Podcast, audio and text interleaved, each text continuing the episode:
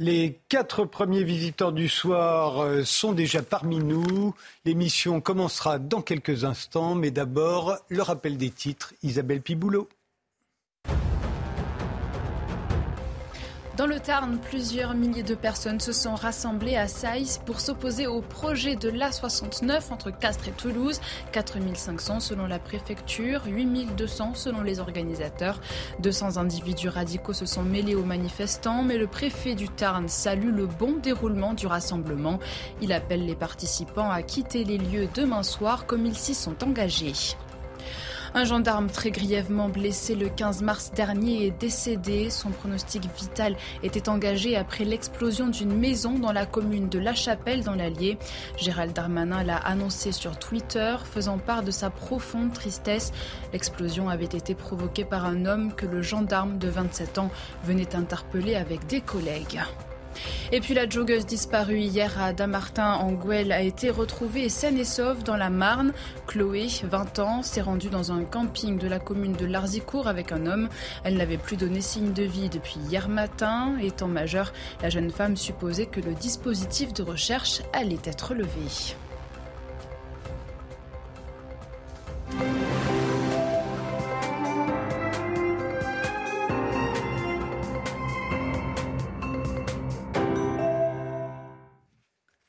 Bonsoir, bienvenue sur le plateau des visiteurs du soir. On est samedi, il est 22h, l'heure de garder l'esprit ouvert et de se poser des questions sans idées préconçues avant de se faire une opinion. La guerre économique que l'Occident livre à la Russie depuis le début de l'invasion de l'Ukraine, par exemple, est-ce que ça marche ou bien sommes-nous, nous, les Européens, ceux qui en souffrent le plus? On en parlera à 22h20 avec l'économiste Sylvie McTelly, à qui l'on doit une géopolitique de l'économie, et l'avocat Olivier Attias, spécialisé dans les relations internationales.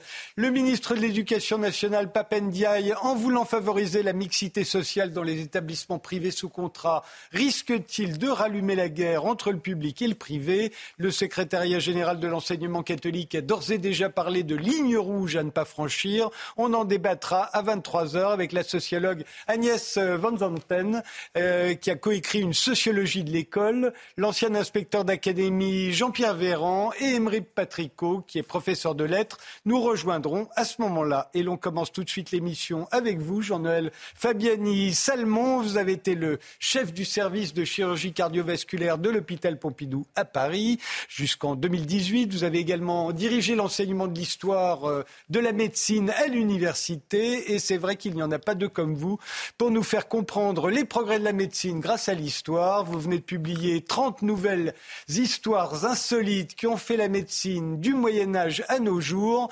Une série que j'adore, dont je veux absolument faire profiter les téléspectateurs. Alors ce nouveau volume euh, permet en effet de voir euh, la pandémie de Covid-19 sous un angle totalement nouveau. Vous y racontez en effet que les Marseillais au XVIIIe siècle, au tout début du XVIIIe siècle, face à la grande peste, euh, ont connu des attestations de déplacement obligatoires, exactement comme nous pendant le Covid-19, sauf qu'eux, ils ne pouvaient pas les signer eux-mêmes. Hein. C'était le curé qui s'en chargeait. voilà, c'était, c'était bien, bien réglé. On est en 1720, il y a ce fameux bateau qui est arrivé à Marseille sans respecter la quarantaine. L'épidémie part, elle part en Provence. Et que va faire le pouvoir politique, en quelque sorte? Qui n'a rien à voir avec celui que nous avons actuellement, puisque nous sommes en royauté, il y a l'armée qui est présente, et on décide finalement de prendre des mesures qui, c'est assez drôle, ressemblent bizarrement à celles qu'on vient de connaître il n'y a pas si longtemps. C'est-à-dire confinement, autorisation de sortie à condition qu'on ait une autorisation signée. Si jamais on, est pris en train de sortir sans autorisation, on risque gros. On dit qu'on risque jusqu'à la peine de mort. Je crois qu'il n'y a pas eu de peine de mort, mais enfin bon, on risque la peine de mort. Dire, la, grande peste, c'est quand même autre chose que le Covid. Euh, ah oui, c'est bien entendu, c'est très sérieux, bien entendu. Et c'est assez intéressant de voir que, alors qu'on on est à trois siècles de distance, qu'on a des systèmes complètement différents, que la médecine n'a strictement rien à voir entre le XVIIIe siècle et le, XXIe siècle, eh bien pourtant, on a fait exactement la même chose pendant les années. Ça prouve qu'on était dépassé par le Covid. Bien entendu. Bien entendu, on a, pris, on a pris les vieilles règles, euh, Qui, viennent. Alors, cela dit, vous dites, euh, on restait confiné. On restait pas confiné chez soi. La non. différence à l'époque, hein, euh. on, était coincé, mais dans son village en particulier. Oui, on confine les villages, on confine les villes. On ne pouvait pas sortir.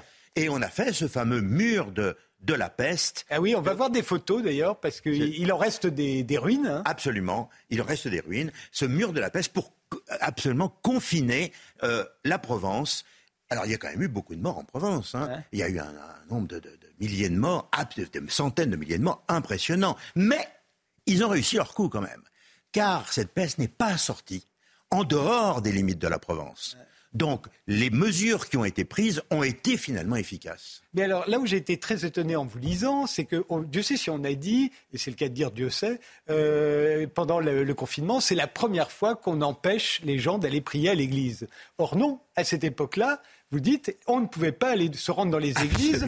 On était enterré seul, sans prêtre, exactement comme on l'a fait pendant le Covid-19. On ne pouvait pas aller dans les parcs euh, et jardins. On ne pouvait pas se rendre dans les, lieux publics, au fond, exactement de la même manière que, que pour le Covid. On pourrait dire que c'était du copier-coller qui s'est passé. À part le fait que là, on pouvait nous enfermer chez nous parce qu'on avait Internet. Exactement. Et à l'époque, ça manquait éventuellement. euh, de même, les, les anti-vax euh, vous le racontez, euh, ça date pas du Covid, ça on le savait. C'est aussi vieux que les vaccins en fait. Bah, c'est quand Jenner invente le vaccin, le vaccin en utilisant la vaccine de la vache pour prémunir contre la variole, qui est la plus grande tueuse de l'histoire, eh bien, immédiatement, il déclenche un mouvement anti-vax avec quand même des gens assez toniques, hein, qui disaient que si jamais on se faisait vacciner, comme ça venait de la vache, on risquait d'avoir des cornes qui vous poussent sur la tête. Cela dire, reconnaissez que pour les gens de l'époque, l'idée qu'on va vous inoculer la maladie pour vous empêcher de l'avoir, c'est quand même très bizarre. Oui, c'est bien Et le fait de se soigner avant même d'être malade, c'est bizarre aussi. Oui, bien, bien entendu. Bien, bien entendu, mais quand même, en Angleterre à l'époque, les gens meurent, on les voit mourir. Et, le, génie de Jenner, c'est de dire, tiens, tout le monde meurt, euh, tout, le monde a des pustules partout, sauf une catégorie de personnes, les filles qui traient les vaches. Jamais elles sont malades. Elles ont toujours une bonne mine. Si tu veux te marier avec une belle fille, épouse une vachère, pensait-on à l'époque. Eh ben, il dit, et si c'était cette maladie qu'elles ont en trayant les vaches qui les prémunit, en quelque sorte, contre la variole? Idée de génie idée de génie. Et, il fait ça chez un petit garçon de 8 ans. Hein, il prend le, petit James Phipp, mmh. il, lui inocule le, le pus de, de, qu'il a pris chez une vachère, Sarah Nelms, il lui, il lui inocule.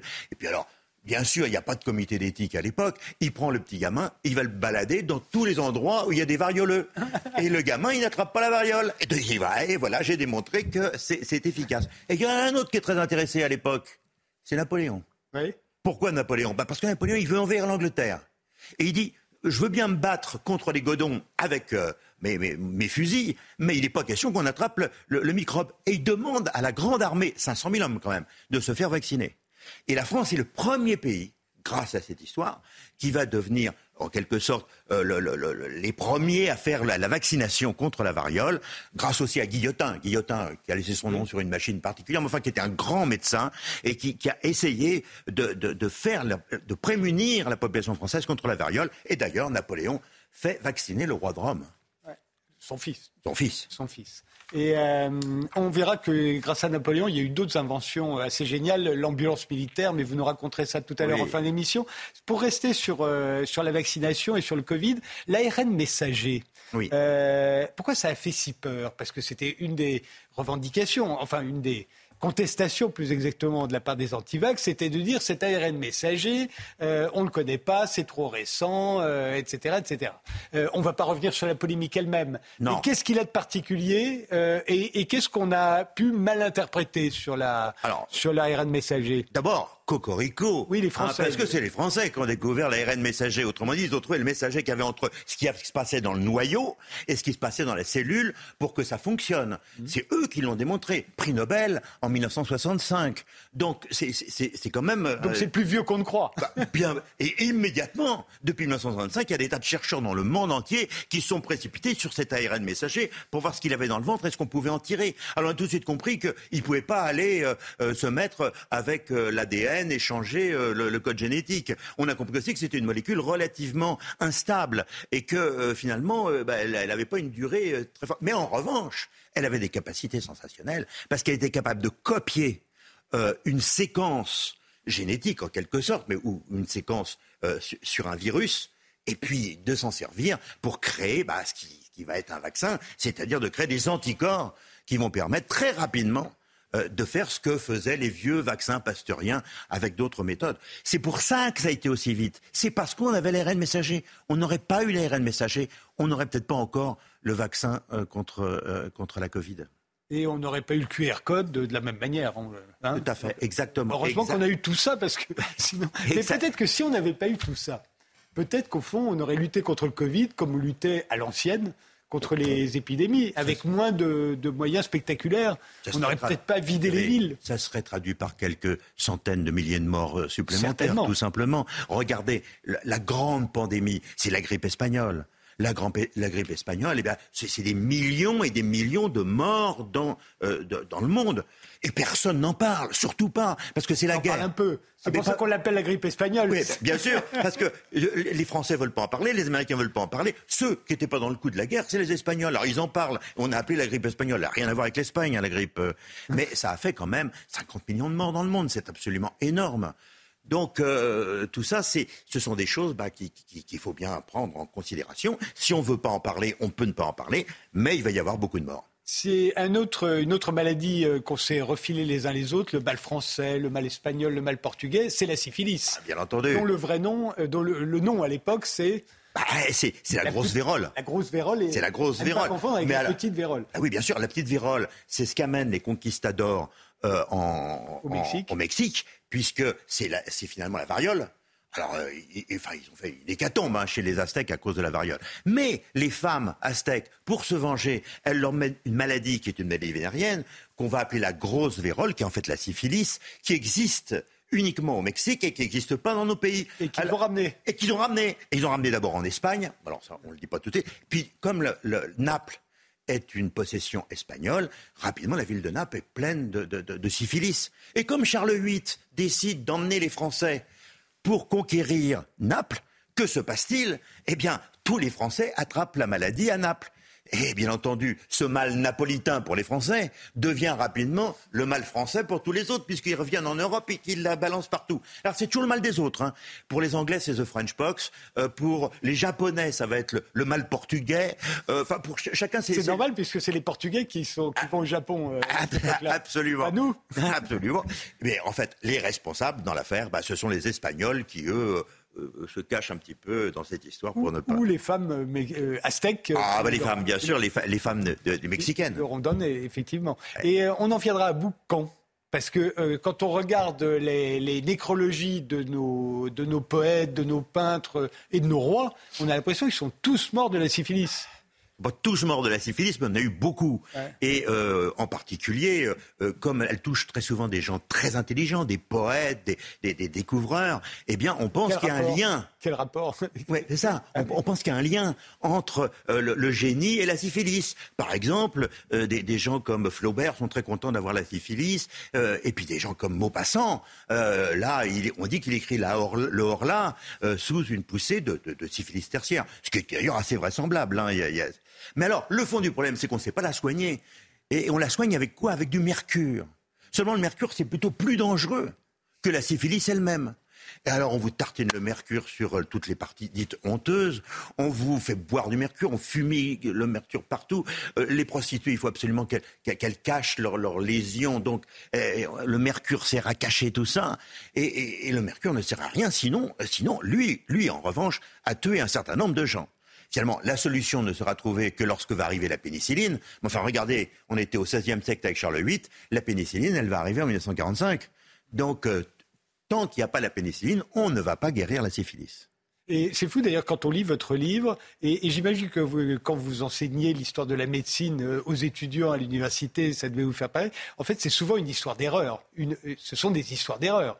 Des, erreurs, bien entendu, ou bien des hasards des hasards qui sont vus par des gens euh, qui ont le coup d'œil et qui prennent ce hasard et qui vont le transformer en une vérité. Euh, pendant très longtemps, euh, on a saigné les malades. Oui. Et on voit ça dans toutes les pièces de Molière, on voit ça dans la plupart des romans. On veut toujours saigner les malades. Enfin, vous, les médecins, vous voulez toujours saigner les malades.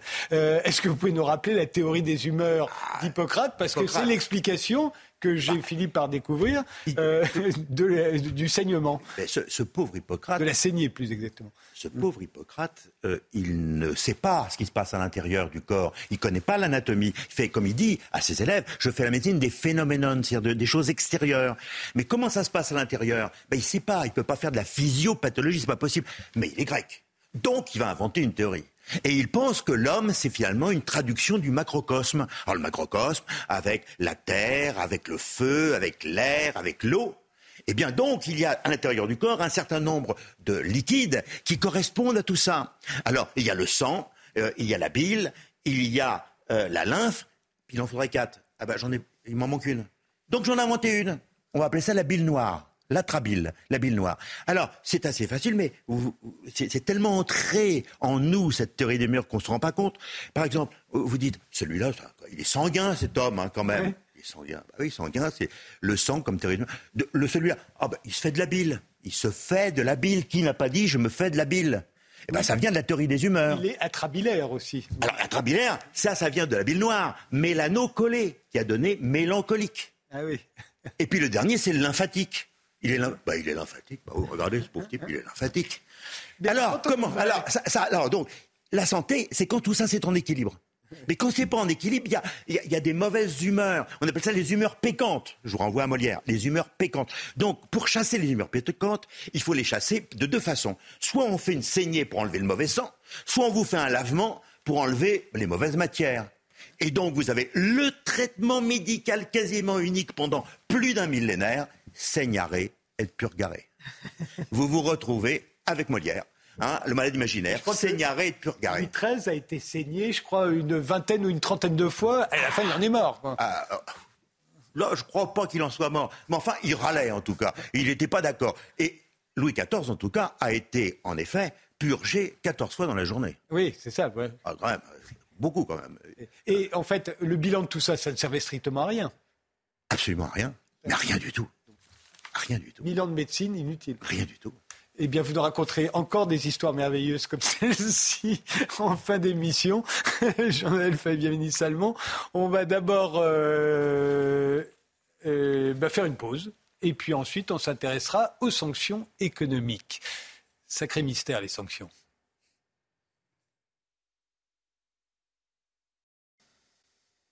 Nous sommes tous partie prenante depuis l'invasion de l'Ukraine d'une guerre économique entre l'Occident et la Russie.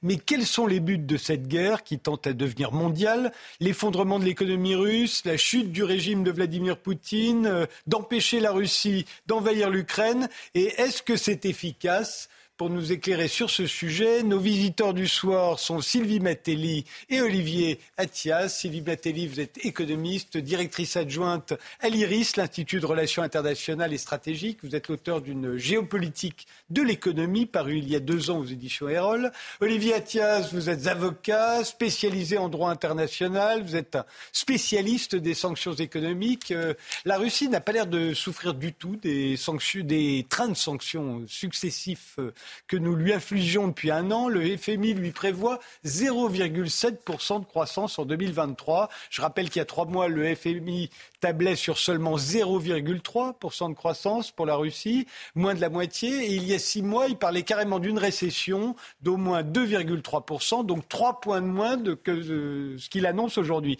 Alors, Sylvie Metelli, vous trouvez que c'est la bonne voie, la Russie euh, avec 0,7% de croissance, c'est-à-dire comme la France, hein, en fait, et, beaucoup mieux que la Grande-Bretagne qui, elle, plonge à 0,3%, toujours dans les prévisions du FMI. Hein. Et, bonne, affaire ou pas? Bah, La question qu'on peut se poser, c'est d'où le FMI sort-il ses prévisions, puisqu'on n'a aucune statistique économique en provenance de la Russie depuis le début du conflit. Et même les Russes, vraisemblablement, n'ont pas du tout accès à l'information. Donc comment sont calculés ces chiffres-là? Euh, C'est compliqué. Alors peut-être hein, qu'ils sont calculés, euh, mais le FMI a été dans l'incapacité de répondre et a justifié ce chiffre-là par le fait que bah, le gaz et le pétrole se vendaient très cher, puisque les, estimations ont été faites à la fin de l'année 2022. Donc effectivement, on était encore sur une tendance de, gaz et de pétrole assez cher, même s'il commençait à baisser et si le gaz avait largement baissé. Et puis, ils ont expliqué qu'il y avait peut-être une politique monétaire, que les Russes avaient réorienté leurs flux commerciaux vers le reste du monde. Sauf que les semaines passent et on se rend compte que ça n'est peut-être pas aussi simple que ça et que les statistiques du FMI sont peut-être très discutables. Et justement, on peut se demander bah, qui, qui a, décidé au Fonds monétaire international de sortir de tels chiffres? Euh, le FMI, on se rappelle, c'est à Washington. Euh, Washington, c'est quand même les États-Unis, c'est quand même le pays qui est le plus engagé dans cette guerre contre la Russie. c'est un organisme international aussi. C'est un organisme international, mais clairement, les statistiques dans ce type de situation sont aussi une arme de guerre. Ah oui. C'est assez étonnant. C'est assez étonnant de voir qu'on puisse sortir des statistiques aussi discutables et aussi favorables à la Russie. Après, quel est l'impact des sanctions?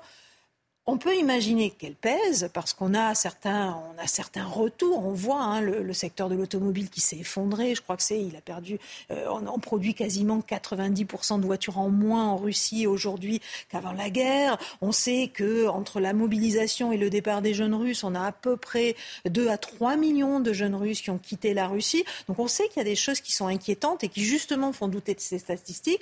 Mais on n'a pas, à part ces signaux, on n'a pas beaucoup plus d'informations en réalité. Olivier, euh, vous n'êtes pas économiste, hein. mais est-ce que, euh, d'après vous, pour l'instant, est-ce que c'est une bonne opération?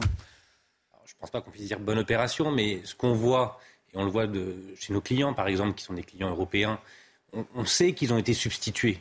Quand ils étaient clients de la Russie, on sait qu'ils ont été substitués par d'autres. Euh, on sait que McDonald's n'est plus en Russie, mais les restaurants sont toujours là. Les restaurants sont toujours ouverts, mais on sait par exemple que des, quand les Russes trouvent des débouchés ailleurs, alors avec l'inflation, les prix ont augmenté, donc c'est ce que vous disiez. Donc quelque part, ils s'y retrouvent. Après, ce qui est clair, je crois même que Poutine l'a reconnu euh, la semaine dernière ou il y a 15 jours, c'est quand Poutine reconnaît que les sanctions ont un effet, c'est, je pense, un doux euphémisme. Donc, euh, c'est qu'a priori, c'est un signe que les sanctions ont un effet. Ça peut aussi être une façon de, demander à sa population de, de l'excuser. C'est pas de sa faute. Oui, c'est aussi possible. Mais il aurait pu choisir d'autres moyens que plutôt de reconnaître l'effectivité des sanctions européennes et internationales. Euh, pendant 50 ans, à Cuba, on vous disait tout est de la faute des Américains qui nous sanctionnent. Et, euh, oui, mais il y avait si on ne trouvait pas à manger, c'était la faute des Américains. Oui, il n'y avait que les Américains. Là, quand même, c'est quand même la première fois qu'on a un système où euh, quasiment tout l'Occident a pris des sanctions contre un pays. Alors justement, c'est là où moi j'en viens, c'est une guerre. Est-ce que, est que vous, vous considérez que les sanctions économiques, c'est la guerre? Est-ce que la guerre économique, c'est la guerre? Et, et est-ce que ça n'est pas une guerre mondiale? Puisqu'on demande en fait à tout le monde de prendre parti on voudrait que tout le monde nous imite. Alors, sur, les sanctions économiques, ce qui a été euh, annoncé quand elles ont été imposées, mais dès 2014, hein, c'était d'affaiblir le potentiel de guerre de Vladimir Poutine. Et quand on voit comment ça se passe en Ukraine, on se dit que ça fonctionne relativement bien.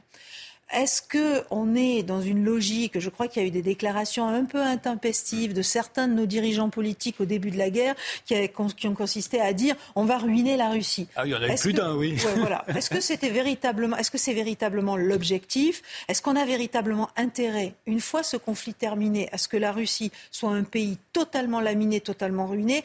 J'en suis pas sûr. Et ce qui me fait dire ça, c'est plutôt les exemples historiques, en fait. Hein. Rappelez-vous l'issue de la Première Guerre mondiale, et c'est ces leçons de la Première Guerre mondiale qui ont fait qu'à l'issue de la Seconde Guerre mondiale, on a pratiqué un petit peu différemment, et on s'est dit que bah, il fallait que l'Europe et l'Allemagne et le Japon se reconstruisent très rapidement pour éviter un nouveau conflit. Donc, vous voyez, il faut être très prudent avec les sanctions. Est-ce que c'est une guerre mondiale? Non, je ne crois pas. Je ne crois pas que ce guerre soit économique. Hein, une, guerre, une guerre économique. Euh, et encore une fois, si on est dans cette logique de se dire on impose des sanctions pour limiter l'effort de guerre des Russes, bah, on est dans quelque chose d'assez logique, en fait, d'assez rationnel, si on considère qu'envahir un pays, ça ne se fait pas, en réalité. On fait une pause pour le rappel des titres par Isabelle Piboulot et on reprend évidemment cette discussion. Gérard Larcher temporise et exprime sa réticence à engager une réforme des institutions, comme le souhaite Emmanuel Macron. Dans les colonnes du Parisien, le président du Sénat s'interroge sur l'opportunité du moment quand les sujets d'inflation et de crise des services publics semblent prioritaires. Pour Gérard Larcher, l'urgence est de retrouver de la proximité avec les Français. L'espérance de vie reste plus faible à la campagne qu'en ville. C'est ce que constate l'Association des maires ruraux de France dans sa dernière étude. Le manque de médecins et de soins de proximité dans les territoires ruraux est une des raisons principales. Au cours des 30 dernières années, l'espérance de vie s'est améliorée deux fois plus vite en ville qu'à la campagne. Une vingtaine de diplomates allemands expulsés de Russie, annonce du ministère russe des Affaires étrangères, en représailles selon lui à une mesure similaire prise par Berlin et condamnée fermement par la diplomatie russe. De son côté, l'Allemagne évoque un vol au départ de sa capitale avec des membres de l'ambassade russe à bord, mais ne précise pas s'il s'agit de diplomates expulsés. Euh, Olivier Attias, c'était quoi le but des sanctions économiques contre la Russie? Euh, je, refaisais la liste tout à l'heure. Est-ce que c'était euh, l'effondrement de, l'économie russe, la chute du régime de Vladimir Poutine, que les gens se révoltent, ou est-ce que c'était simplement, comme le disait Anne, empêcher la, Russie de, d'envahir l'Ukraine comme comme elle le souhaitait? Je pense que c'était affaiblir clairement le euh, l'économie russe et donc faire en sorte que le secteur privé en Russie fasse pression, en tout cas c'était l'espoir, fasse pression, on rêvait que les oligarques russes se rebellent contre Vladimir Poutine euh, et l'excluent du pouvoir et que donc il n'y ait pas de guerre. Je pense que c'était peut-être un petit peu un, petit peu un espoir euh, déçu aujourd'hui, ça c'est le moins qu'on puisse dire. Et je pense qu'il y avait aussi l'idée un petit peu aussi psychologique de montrer que le monde était en coordonné. C'est quand même la première fois, je le disais tout à l'heure, qu'on a un effort aussi coordonné de sanctions économiques contre un État. Même pour l'Iran, on n'avait pas atteint ce niveau de coordination entre les États-Unis, l'Europe, le Royaume-Uni, l'Australie, le Canada, donc le monde grosso modo occidental. La difficulté, c'est que oui, c'est le monde occidental qui a pris des sanctions coordonnées, massives, parce qu'elles sont massives, mais ce n'est qu'une partie du monde qui a pris ces sanctions. Ce qui peut expliquer aujourd'hui qu'elles n'ont pas l'effet escompté. Alors c'est là où je disais, une guerre économique, euh, euh, c'est forcément mondial, puisqu'on exige de tous les neutres, au fond, qu'ils euh, soutiennent les sanctions et donc ils prennent parti. Et en l'occurrence, il y en a beaucoup qui n'ont pas pris parti pour nous, et ça nous a beaucoup déçus. Et ça, en, ça on pourrait dire que ça endommage ça, ça, en, ça a une bonne partie des sanctions. Ça a clairement endommagé les effets des sanctions. Juste revenir sur le mot guerre, c'est pas un mot que que je considère comme étant approprié, parce qu'une guerre implique que les deux parties se fassent la guerre économique. Là, c'est nous, les Européens, les Américains, qui, ou les Anglais qui lançons des sanctions contre la Russie. La Russie ne lance pas des sanctions économiques contre nous. Elle n'a pas le, les, forcément les moyens. Donc, euh, je pense que c'est plus le mot guerre ne me, me convient pas. Et pour revenir à votre. On pourra en reparler, parce oui. que la Russie, en voulant, par exemple, dédollariser le monde, euh, en voulant s'entendre avec les Chinois ou d'autres partenaires pour euh, payer leurs échanges dans une autre monnaie que le dollar, c'est une façon de répondre. C'est une façon de contourner de les contourner, sanctions que l'on fait, mais, pas de riposter. Euh, on en parlera. Ouais. On en parlera. Mais pour, pour, revenir, pour revenir à, votre, à votre, votre question, oui, c'est vrai que quand il y a la moitié du monde qui euh, ne lance pas des sanctions, le continent africain n'a pas lancé de sanctions contre la Russie. Euh, côté asiatique, il n'y a pas beaucoup de sanctions ou de pays qui ont lancé des sanctions contre la Russie. Et l'Inde. Mais alors on sait que on sait que euh, les, États-Unis font pression énormément sur certaines juridictions. On pense aux Émirats arabes unis, on pense à d'autres pays, pour que ces pays-là, qui ont une tendance naturelle à accueillir et ont accueilli beaucoup de, Russes, euh, ne, les accueillent pas, ne les accueillent pas aussi euh, amicalement. Sylvie Matelli oui, ce qui est intéressant, au-delà des sanctions dans cette guerre, c'est c'est pas une guerre mondiale, encore une fois, mais c'est probablement la première guerre qui se déroule dans un monde aussi globalisé et au fond aussi interdépendant. Donc vous avez plusieurs choses dans ce monde globalisé. Vous avez d'une part des Occidentaux qui, ne souhaitant pas rentrer en guerre, imposent des sanctions, ça c'est un premier élément, qui pour la première fois probablement dans l'histoire contemporaine ne sont pas suivis par le reste du monde et ne parviennent pas, même en faisant pression sur ce reste du monde, à les convaincre de les suivre. Et pourquoi ils ne sont pas suivis? Parce que dans cette guerre globalisée, quand vous imposez des sanctions, bah, cette arme des sanctions, elle a plus d'effet sur le reste du monde que la guerre en elle-même. La guerre en Ukraine, au fond, c'est un conflit régional pour la plupart des régions du monde, en Asie, en Afrique c'est un conflit régional. Nous, c'est notre guerre parce que c'est en Europe, mais pour ces, pays-là, c'est une, guerre régionale. Par contre, les conséquences économiques de cette guerre, les conséquences économiques également des sanctions, elles se, se, sentent, elles se ressentent dans tous ces pays, dans toutes ces régions. Alors en Asie, pour des raisons diverses, mais en particulier parce que la Chine, parce que l'alliance entre, pas une alliance, mais en tout cas un rapprochement entre la Chine et la Russie, la volonté de dédollariser, euh, toute cette, cette, cette fragmentation, ce qu'on appelle cette fragmentation de la mondialisation dans l'affrontement Chine-États-Unis aussi. En Afrique, c'est beaucoup plus prosaïque, c'est les matières premières, c'est les produits agricoles qui te coûtent plus cher. On a du mal à, se payer à manger, euh, ça coûte plus cher, on n'a pas accès. Et donc forcément, on ne veut pas payer ce prix-là. Donc il y a eu ces positionnements de chacun qui ont été en grande partie liés à cette globalisation du monde. On avait vu la même chose avec la pandémie de Covid, première pandémie dans un monde global. Donc on répète à chaque nouvelle crise, quelle que soit la nature de la crise, on répète un petit peu les mêmes scénarios avec des pays qui commencent à comprendre comment fonctionnent ces scénarios et qui défendent leurs intérêts bien compris. Et on l'a vu là, puisque étaient réunis au Japon les, ministres des Affaires étrangères du G7 qui ont lancé un appel ferme visant les pays qui participent au contournement des sanctions contre la Russie, visant évidemment la Chine, mais pas seulement la Chine. Euh, est-ce que, est que là aussi, est-ce que ça peut marcher ça? Est-ce que le fait que tout à coup les ministres des Affaires étrangères des sept pays les plus riches du monde viennent faire la leçon aux autres, euh, ça a de l'efficacité? Ça marche un peu. Ça marche un peu. Euh, on le voit avec, euh, en tant qu'avocat, représentant certains clients qui ne sont pas européens, qui sont parfois en Afrique, qui ne sont pas soumis parce qu'ils ne sont pas en Europe, donc ils ne sont pas soumis aux sanctions européennes. Ils, travaillent en direct avec euh, la Russie ou des entreprises russes. Et ils se retrouvent en fait de peur, de peur de se faire taper sur les doigts par les Américains, par les Européens, se retrouvent à devoir choisir justement entre leur, propre intérêt, économique et l'intérêt politique vis-à-vis de, leurs alliés. Donc aujourd'hui, oui, ça, ces, rappels à l'ordre mmh. euh, ont, un, ont, un, effet. Un effet global, non, mais euh, ont un effet, je pense que oui. Bah, on le voit même sur la Chine.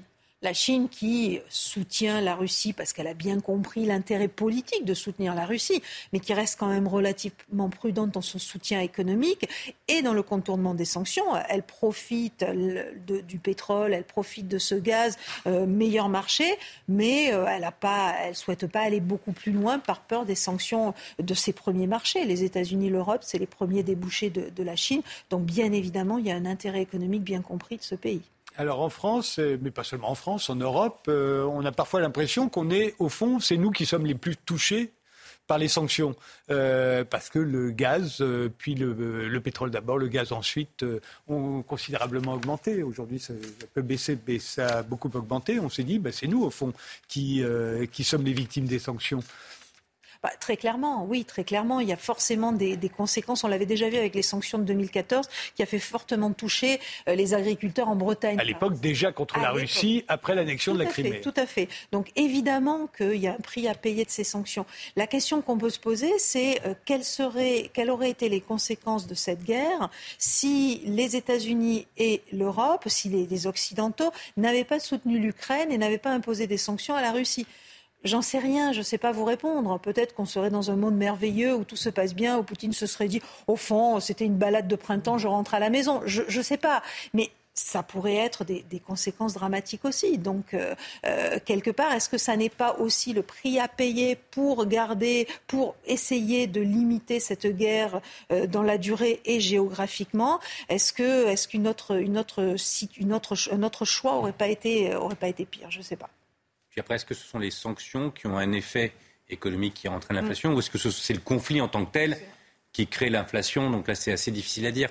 Après, ce que, ce que vous dites est assez vrai. Ce sont, alors je parle des opérateurs économiques européens qui, en fait, c'est sur eux que pèse euh, l'obligation de respecter les sanctions. Parce qu'on rappelle que le fait de ne pas respecter les sanctions en France, par exemple, c'est du pénal.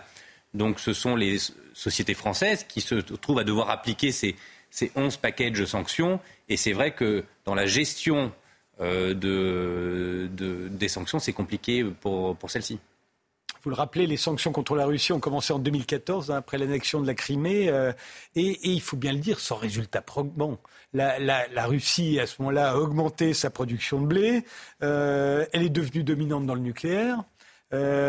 Aujourd'hui, elle continue de nourrir sa population, elle continue d'armer ses troupes, elle continue de faire la guerre, elle continue d'occuper une bonne partie de l'Ukraine peut se poser quand même des questions. Clairement. Et on a souvent l'impression, quand on pense aux sanctions, qu'on imagine que l'adversaire ou le sanctionné ne va pas réagir. Or, le sanctionné réagit toujours et par tous les moyens qui lui sont offerts. Il se réorganise. C'est ça. La Russie est un grand pays, donc a trouvé les moyens de contourner ses sanctions, de se réorganiser. Je pense que ça a pesé sur l'effort de guerre. Et je pense que l'état des troupes russes aujourd'hui, euh, l'état du matériel russe est en partie lié aux sanctions de 2014. Donc ça, c'est probablement, probablement réel. Mais euh, c'est vrai que vous êtes face à un grand pays qui s'est réorganisé. Olivier Non, là-dessus, je suis, assez d'accord.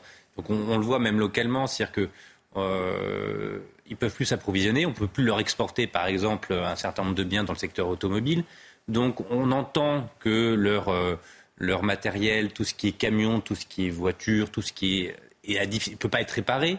Donc où ils s'approvisionnent en, termes de pièces détachées? Bah, Plus en Europe, alors que l'Europe était quand même a priori un des secteurs, un, des continents qui l'approvisionnait le plus.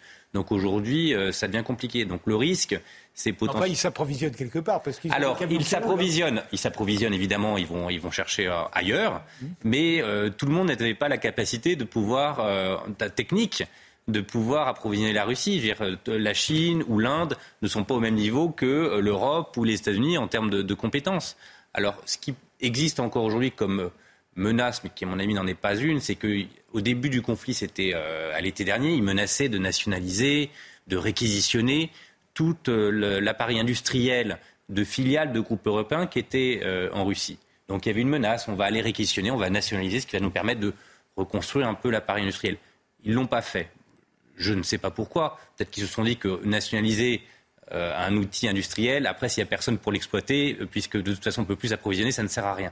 Mais aujourd'hui, euh, ça, voilà, c'est un risque. Est-ce que toutes les entreprises européennes ont quitté la Russie Non. Non.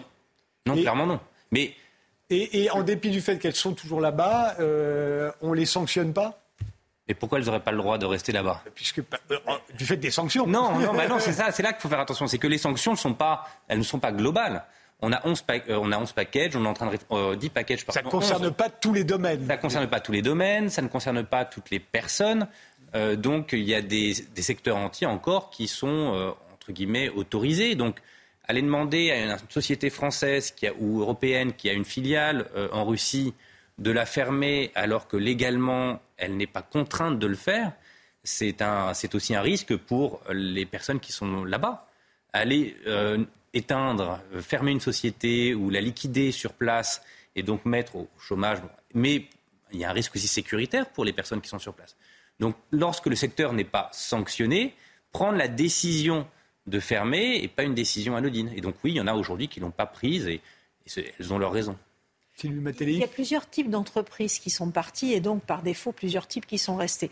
Les premières entreprises à partir sont des entreprises qui ont dit nous on ne veut pas cautionner la guerre. Si on reste en Russie, on va considérer, alors nous entreprises ou euh, nos, consommateurs vont considérer qu'on finance la guerre, donc on s'en va. Ça a été le cas de McDonald's très rapidement. Ils ont plié bagages, ils sont partis et on est vraiment là dans un risque réputationnel. C'est souvent des entreprises qui ont euh, qui avait très peu d'intérêt en Russie. Je crois que McDonald's, c'était 0,1% de leur chiffre d'affaires et euh, qui avait beaucoup de clients à l'étranger qui risquaient de, se positionner là-dessus. Donc vous avez eu ce premier phénomène-là.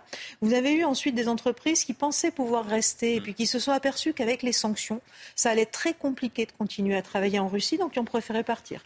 Euh, dans le secteur automobile, par exemple, dans le secteur de l'énergie, on a vu un certain nombre d'entreprises qui se sont retirées après quelques semaines de conflit parce que bah, les approvisionnements se révélaient très difficiles avec les sanctions et ne pouvaient plus travailler.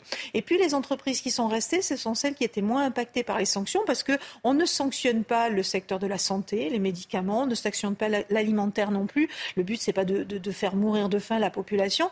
Donc les, euh, grands distributeurs, par exemple, sont restés. On se rend compte rétrospectivement, et là aussi, un peu naïvement, on pensait que bah, le, le gouvernement russe allait euh, applaudir, il reste formidable, c'est génial. Non, le gouvernement russe instrumentalise aussi ces entreprises occidentales et les met face à leurs contradictions. C'est-à-dire, au fond, bah, on est, euh, en conflit ou en opposition avec vos États et vous, vous continuez à faire des affaires et beaucoup d'argent chez nous. Bah, on va en profiter nous aussi. Et puis, elles se retrouvent dans des situations un petit peu délicates. Je crois qu'il y a eu quelques, scandales ces dernières semaines qui ont, mis tout ça en évidence. Alors justement, on faisait allusion tout à l'heure euh, aux réponses euh, ou pas des Russes et des Chinois d'ailleurs à la guerre économique qu'on leur euh, mène. Et, alors là, la, réponse euh, toute faite, c'est la dédollarisation. Euh, l'idée, alors est-ce que ça peut marcher la dédollarisation du monde? Est-ce que demain les Russes et les Chinois, comme ils ont l'air d'y penser, pourraient faire payer leurs échanges, notamment avec l'Afrique ou avec d'autres parties du monde, dans une autre devise que le dollar, en yuan par exemple? Qu'est-ce qui l'empêche? Alors, on s'oriente, on s'oriente quand même vers hein, une, une, montée en puissance de nouvelles monnaies. Aujourd'hui, la monnaie, depuis la fin de la Seconde Guerre mondiale, la monnaie qui représente 75% des échanges, c'est le dollar. Il y a eu des alternatives. L'euro s'est présenté comme une alternative. Le yen, à une époque, quand le Japon était en, croissance, simplement, c'est très très compliqué. Pourquoi? C'est très compliqué parce qu'au-delà de la, du symbole politique, au fond, je paye en yuan, etc., bah, c'est vrai que pour qu'une monnaie devienne international, il faut que la banque centrale de ce pays-là soit prête à alimenter l'ensemble des marchés en liquidité. Et ça, ça a un coût économique pour votre propre économie. Il faut savoir qu'en 1945, quand la livre sterling se révèle incapable de redevenir la monnaie mondiale qu'elle a été, les Américains tiquent un peu. Ils veulent pas du tout que le dollar prenne la place parce que c'est ça, oblige en fait d'avoir une monnaie internationale, ça vous oblige à une politique monétaire qui, pendant très longtemps aux États-Unis, a affaibli le dollar, a entraîné de l'inflation, etc., etc. Donc il y a une volonté. À l'époque, c'est parce que c'était convertible en or aussi. Et à l'époque, c'était aussi parce que c'était convertible en or, mais pas que. Même après, dans les années 70, il y a eu des moments où le dollar était très cher, des moments où il était mmh. bien moins cher, et c'était pas totalement maîtrisé par, la, par les réserves fédérales américaines. Donc il y a cet impact-là, et puis surtout, depuis toutes ces décennies que le dollar domine, ben, vous avez des des réserves en dollars, vous avez et, donc la valeur du dollar dépend de, tout cet acquis. Et si on change trop rapidement la donne, si trop rapidement on réduit le poids du dollar, bah, vous allez affaiblir le dollar et vous allez perdre beaucoup d'argent. Et je ne vous parle pas que des États-Unis. Les Chinois ont beaucoup d'avoir en dollars, bah, ils perdraient beaucoup d'argent. Donc il y a véritablement une volonté d'aller vers cette diversification. Ça se fera peut-être. Jusque-là, on n'a pas de précédent historique. L'euro est un petit peu, un petit peu euh, remplacé le dollar, mais dans une moindre mesure. Donc il n'y a pas de précédent historique. Mais avec la Chine, on est quand même face à une grande économie qui vise à être la première puissance économique mondiale, donc qui poussera le yuan. Mais ça se fera sur plusieurs années, voire plusieurs décennies, parce que même les Chinois n'ont pas, qu'à gagner de cette évolution si elle est trop rapide. Alors, cela dit, les Américains y gagnent parce que ça leur permet de vivre à crédit. Le fait que le dollar soit la, c'est l'exorbitant privilège dont on nous parle ah depuis les années 60, tout à fait. Le fait que, bah, de toute façon, euh, les, Américains ne subissent pas euh, d'effet taux de change, puisque de toute façon, le dollar est la monnaie internationale. Mais derrière cet exorbitant privilège, vous êtes aussi tenu, euh, vous le voyez, on l'a vu très clairement en 2012, peu après, quatre ans après la crise de 2008, quand les Américains ont voulu remonter leur taux d'intérêt parce que la Banque centrale américaine était trop exposée. Et là, on s'est retrouvé avec des pays émergents qui étaient en grande grande difficulté avec une relance de l'inflation, parce que les capitaux, dès que vous augmentez leur vos taux d'intérêt, les capitaux se repositionnent aux États-Unis. Et donc, la, banque, la Réserve fédérale américaine a rétro-pédalé et a rebaissé ses taux d'intérêt. Donc, on voit hein, que c'est pas si simple que ça euh, d'avoir une monnaie internationale. C'est un, un avantage par plein d'aspects. Euh, et en tout cas, ce qui est certain, c'est que les choses ne peuvent pas bouger. On ne peut pas avoir de rupture. Et ça ne peut pas se produire en quelques mois. Euh, il faudra des années pour, la stabilité de l'économie mondiale, tout simplement. Hein. C'est pas juste. Mais reconnaissez que les Américains n'ont pas du tout envie que ça se produise. Non, clairement. Voilà, parce qu'ils tirent avantage du fait d'être. Ah, il y a le symbole de la monnaie. oui, et puis de pouvoir vivre à crédit quand même. Et ils s'en privent pas. Olivier euh, Athias, sur ce sujet? Non, je, pas, pas grand-chose à ajouter, mais c'est vrai que en plus le dollar, euh, le dollar leur permet surtout d'attraper. Euh, de se faire un petit peu le gendarme du monde, puisqu'ils s'en servent comme, une, comme une, forme de, de, compétence sur tout le monde. Dès lors que vous faites une transaction en dollars, tout d'un coup, ça permet, dans certains cas, on ne va pas en faire de charité, mais un, tribunal américain, un juge américain d'estimer qu'il est compétent pour traiter du dossier. Donc euh, ça a permis, euh, euh, ça a permis parfois d'attraper. Regardez la dernière affaire, de la Farge hein, sur le financement du terrorisme. Pourquoi il y a eu cet accord aux États-Unis avec le, le DOJ C'est tout simplement parce que la transaction avait été en dollars. On avait un groupe français qui était suspecté d'avoir financé euh, le terrorisme donc en, Syrie. Et tout d'un coup, ils l'ont fait en dollars, donc tout d'un coup, le jeu américain était compétent. Donc renoncer à cette forme de compétence qui leur permet d'être le gendarme du monde aujourd'hui, euh, il y a un pas. Les sanctions que nous avons prises, très nombreuses, euh, très spectaculaires, contre les oligarques russes, euh, euh, on dit oligarques, on, pourrait dire, se contenter de dire millionnaires ou milliardaires comme tout le monde, mais pour nous c'est des oligarques. toutes ces sanctions, où on a vu tout à coup des yachts splendides, ils n'avaient plus le droit de monter dessus. Est-ce que ça a eu un effet autre que de faire de belles photos dans les journaux? Vraisemblablement pas puisque, comme on le disait au tout début de l'émission, ils ne sont pas allés convaincre Vladimir Poutine qu'il était temps d'arrêter cette guerre. Et euh, il semblerait que, euh, un an après le début du conflit, ils récupèrent progressivement tous leurs avoirs. Alors, ils ont un petit peu souffert, mais pas autant qu'on pourrait l'imaginer. Et euh, en tout cas, ils ne sont pas, ils ne sont pas allés demander à Vladimir Poutine d'arrêter cette guerre. Il paraît même que Vladimir Poutine leur a dit bah, Vous voyez, vous pensiez que les Occidentaux vous aimaient bien, mais en fait, ils ne vous aiment pas du tout. il est allé un peu plus loin. Hein. il a été un peu plus brutal certaines mm. fois. enfin, en gros, c'était le message. il disait bon, On oublie tout, vous revenez à la maison et on n'en parle plus. Et vous oubliez vos, villas, vos yachts euh, sur la côte d'Azur. C'est ce qu'il leur a dit. Olivier Attias, là-dessus? Là-dessus, je ne pense pas que pour parler des milliardaires ou des millionnaires russes, je pense qu'ils ils n'ont pas attendu 2022 euh, et la, guerre en Ukraine pour s'organiser euh, en matière sur leurs avoirs. Donc, euh, ils savaient que On a vu quand même des beaux bateaux. Oui, mais j'ai tendance à penser que leur patrimoine n'est pas, ne résulte pas que de leur yacht. Je pense qu'ils ont des avoirs également ailleurs et que, sachant que c'était quelque chose qui pouvait arriver, ils s'étaient organisés. Ce qui fait que, en effet, là, je suis d'accord, ça n'a pas eu forcément l'effet, l'effet escompté. Après, je, quel pouvoir il pourrait avoir de persuasion sur Vladimir Poutine, euh, je pense qu'il était un peu illusoire de penser qu'ils en avaient. Euh, quand je, je crus comprendre que quand Vladimir Poutine demande aux oligarques de venir le voir, ils n'ont pas le choix. Et s'ils n'y vont pas, euh, ça peut mal se terminer. Donc après, il faut aussi relativiser le pouvoir. Il y en a qui n'y vont pas, mais ils vivent à l'étranger, tout simplement. Oui, mais ils vivent pas toujours très longtemps. Donc il y a eu quelques cas, même à l'étranger. Donc c'est vrai qu'il y a je pense qu'il faut un petit peu euh, défantasmer ce. Euh, euh, et je pense qu'on en revient d'ailleurs. Hein, de l'influence des, oligarques, pour prendre ce terme, des oligarques russes sur Vladimir Poutine. Donc c'est vrai qu'aujourd'hui, je ne pense pas que ça a eu un effet, sur, sur ces oligarques de manière financière, et puis sur l'issue du conflit non plus. Revenons sur les sanctions économiques contre le pays lui-même. est-ce que ça a marché déjà? Est-ce qu'il est y a eu un cas? Ou les sanctions économiques contre un pays. En général Oui, dans l'histoire. Euh, ah. je crois que les sanctions économiques, on en fait l'histoire depuis à peu près la Première Guerre mondiale. Il y en avait eu avant, mais il y a eu des blocus. Mais vraies sanctions économiques, c'est depuis la Première Guerre mondiale, me semble-t-il. Mais est-ce que ça a déjà marché? Est-ce que ça a fait chuter un régime? Est-ce que ça a empêché un pays de continuer une guerre que... Ah, alors, c'est vrai qu'avant la Première Guerre mondiale, on imposait des sanctions juste avant un conflit pour affaiblir l'adversaire. Et à partir de la, première, à la fin de la Première Guerre mondiale, on change de braquet et on décide qu'on va imposer des sanctions pour euh, faire changer d'avis un dirigeant. Changer de euh, politique. Ou changer de politique ça n'a le seul exemple quand on pose la question à, des experts des sanctions convaincus que ça peut fonctionner, le seul exemple qu'ils citent systématiquement, c'est l'Afrique du Sud. Mais là aussi, c'est extrêmement discutable. Est-ce que ce sont les sanctions ou est-ce que c'est véritablement un changement des populations, un, euh, plus grand investissement ou une, montée en, puissance des, populations Il faut se rappeler qu'il y a eu de, nombreux boycotts euh, contre l'apartheid et, euh, et qu'à la fin, euh, c'est mm. vrai que ça. Alors en tout cas, ils ont changé d'avis. Et, avant la fin de l'apartheid, on avait constaté, y compris en Occident, euh, une prise de conscience plus forte des sociétés civiles et qui s'opposaient à cet apartheid. Est-ce que c'est pas plutôt ça qui a fonctionné? Donc ça, c'est un vrai sujet.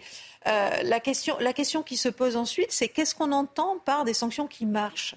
Euh, et c'est vrai que si c'est renverser un régime, bah, on est à peu près sûr que ça fonctionnera pas. C'est même l'inverse qui se produit parce que la propagande du régime, vous l'avez dit tout à l'heure, la propagande du régime consiste à dire bah, regardez, vous souffrez, c'est pas notre faute, c'est la faute des autres parce qu'ils nous sanctionnent, etc., etc. Moi, ce qui m'étonne toujours dans les régimes de sanctions, euh, c'est qu'on on impose des sanctions et on prévoit rarement des conditions qui en permettront la levée, ou alors c'est des conditions vraiment extrêmes. Vous arrêtez votre guerre, il n'y a pas de gradation dans les conditions, et il n'y a surtout pas d'incitation. Euh, la seule fois où j'ai observé un régime de sanctions qui avait des incitations, je crois que c'était les Japonais à l'encontre des Birmans et de la Birmanie et de la jeune Birmane il y a déjà une, bonne vingtaine d'années. Elle est toujours là d'ailleurs, hein, la jeune Birmane. Qui est toujours là au demeurant, c'est clair. Mais les Japonais avaient obtenu quelques, quelques concession de la part de la junte parce qu'ils avaient promis que contre cette concession, ils rénoveraient l'aéroport. Je crois que c'était de Rangoon à l'époque. Enfin, et ça, c'est assez, assez étonnant qu'on, qu'on ne l'associe pas plus à des sanctions, parce que je pense que ça pourrait avoir un poids. C'est pas les sanctions qui fonctionnent, c'est l'incitation. Barack Obama avait un petit peu joué à ça. En arrivant son premier mandat, il avait durci tous les régimes de sanctions euh, que pratiquaient les, les États-Unis. Et puis dans le deuxième mandat, il était allé à la négociation en disant je l'élève si vous acceptez on avait vu les résultats avec l'Iran. Donc ça, vraisemblablement, ça peut fonctionner.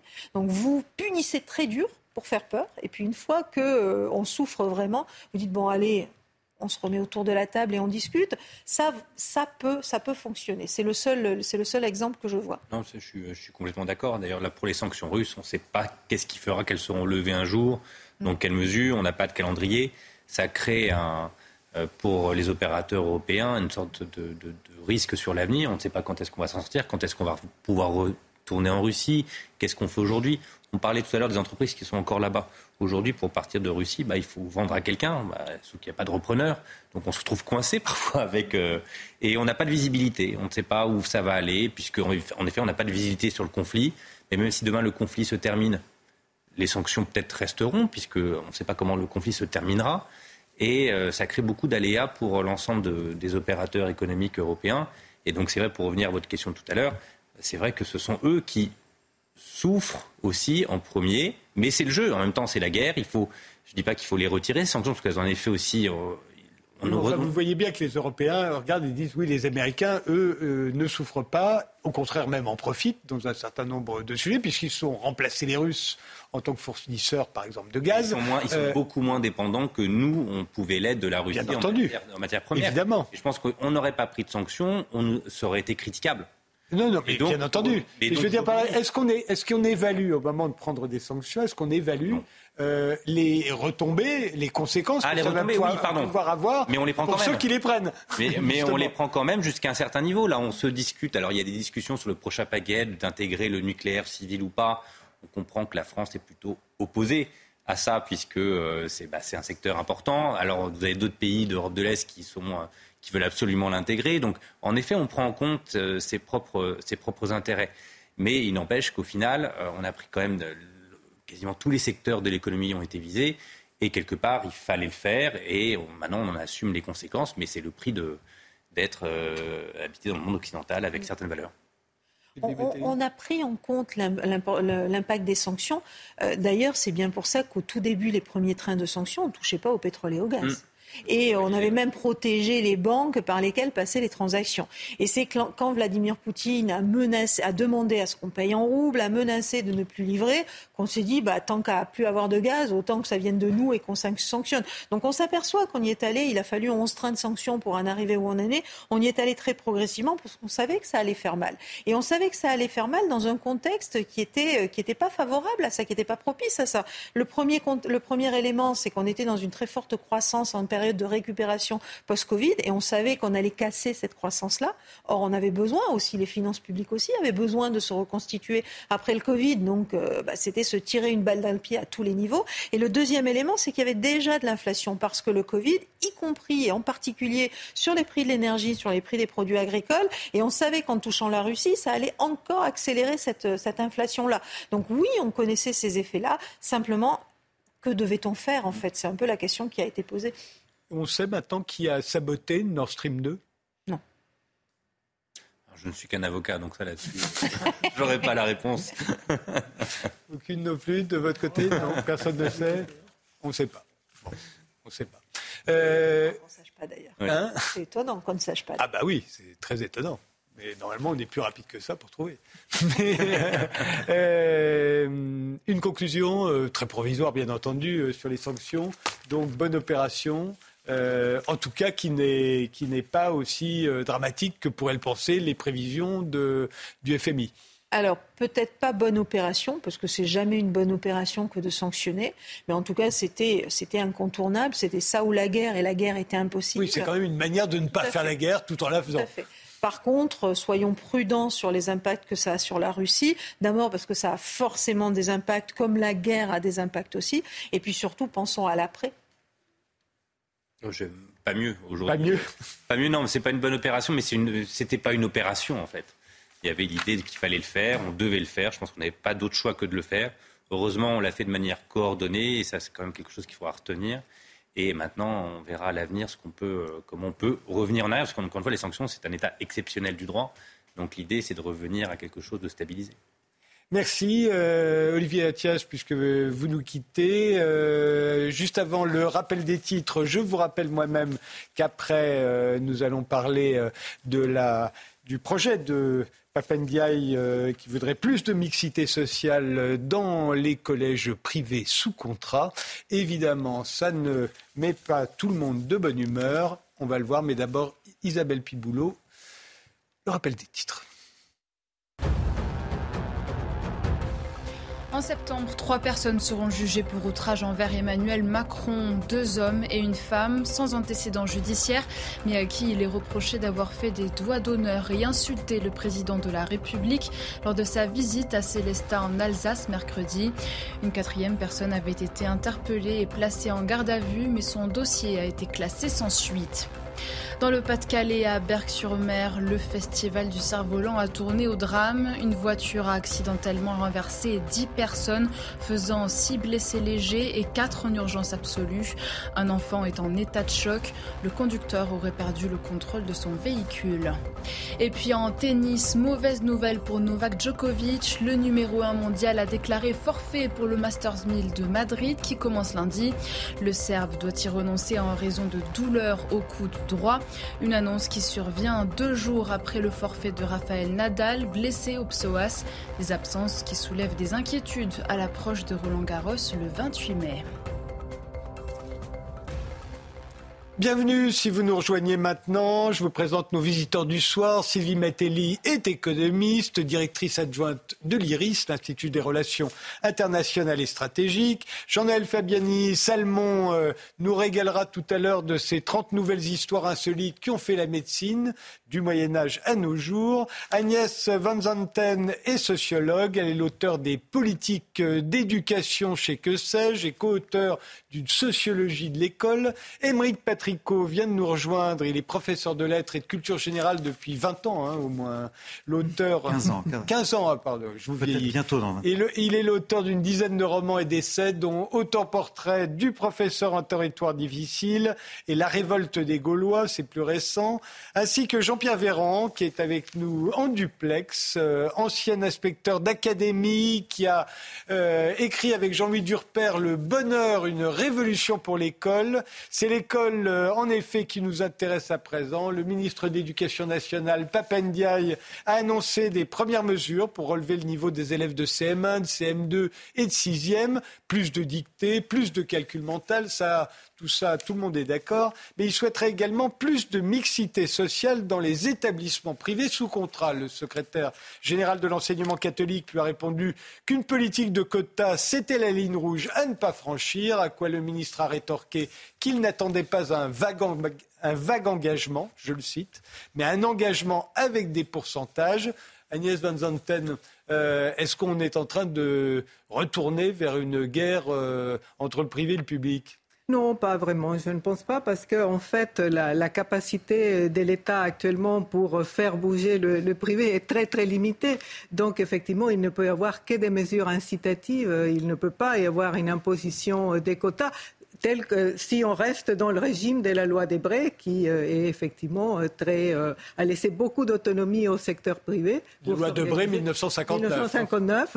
Et donc effectivement, il y a une très très grande autonomie d'organisation du privé, et même le privé lui-même ne peut pas faire que les écoles fassent des choses. En fait, le, le pouvoir central du privé est de nommer les chefs d'établissement. Une fois qu'ils sont nommés, euh, véritablement, surtout si c'est des établissements prestigieux, importants, etc. Ils ont toute autonomie, toute latitude. Donc il est très très difficile d'imposer quoi que ce soit, euh, même par l'enseignement euh, catholique lui-même en France. Donc je pense qu'il peut y avoir effectivement des mesures incitatives, mais elles restent les, assez les, les mesures incitatives, c'est bien ce que c'est. Ce serait par exemple de, que les subventions qui sont très importantes, que les subventions soient conditionnées par. Euh, oui, mais euh, le, problème de cela, c'est que ces subventions, elles sont versées au niveau national et l'enseignement catholique a toute l'attitude pour répartir cela à tous les niveaux. Et donc, le problème de la ségrégation au sein de l'enseignement privé, puisque c'est de cela que l'on parle, ne se pose pas de la même façon partout en France. Ça se pose surtout dans les grandes métropoles. Euh, on sait qu'à Paris, par les dernières estimations des collègues économistes, probablement dans 10 ans, 80% des enfants des classes supérieures seront dans l'enseignement privé. Donc ça veut dire qu'on va avoir un enseignement à Paris où il n'y aura dans l'enseignement public que des classes moyennes et des classes populaires et toutes les classes supérieures ou presque seront dans l'enseignement privé. Donc à Paris et dans les grandes métropoles, à Lille, à Rennes, à Lyon, euh, ces problèmes se posent. Mais ça ne se pose pas partout en France. C'est dans ces métropoles-là qu'il faut agir. Et Moïse Patricot oui, pour rebondir sur ce qui vient d'être dit, je trouve qu'il y a d'ailleurs une certaine hypocrisie. On brandit la valeur de la mixité, de la diversité, mais on sait bien que tous les ministres placent leurs enfants euh, dans les, meilleurs lycées, euh, souvent privés. Euh, Ndiaye, avec tout le respect que je lui dois d'ailleurs, est un excellent symbole de ça, puisqu'on sait qu'il a placé ses enfants à l'école alsacienne, qui n'est d'ailleurs pas uniquement une, petite école privée, c'est carrément une des plus élitistes, parmi les plus élitistes. Et donc ce, double discours, cette contradiction Je suis sûr que le directeur de l'école alsacienne vous ne suivrez pas sur le fait que c'est la plus élitiste des plus élitistes. Disons que c'est une, un système une qui réussit très très bien. Et moi, je serais d'ailleurs ravi d'y mettre mes enfants. Hein. Je, ne blâme pas Papendiaï euh, pour cette raison. Mais ce qui me gêne un peu, voilà, c'est la contradiction entre les valeurs affichées et puis les actes. Or, le public voit ça, il le sait.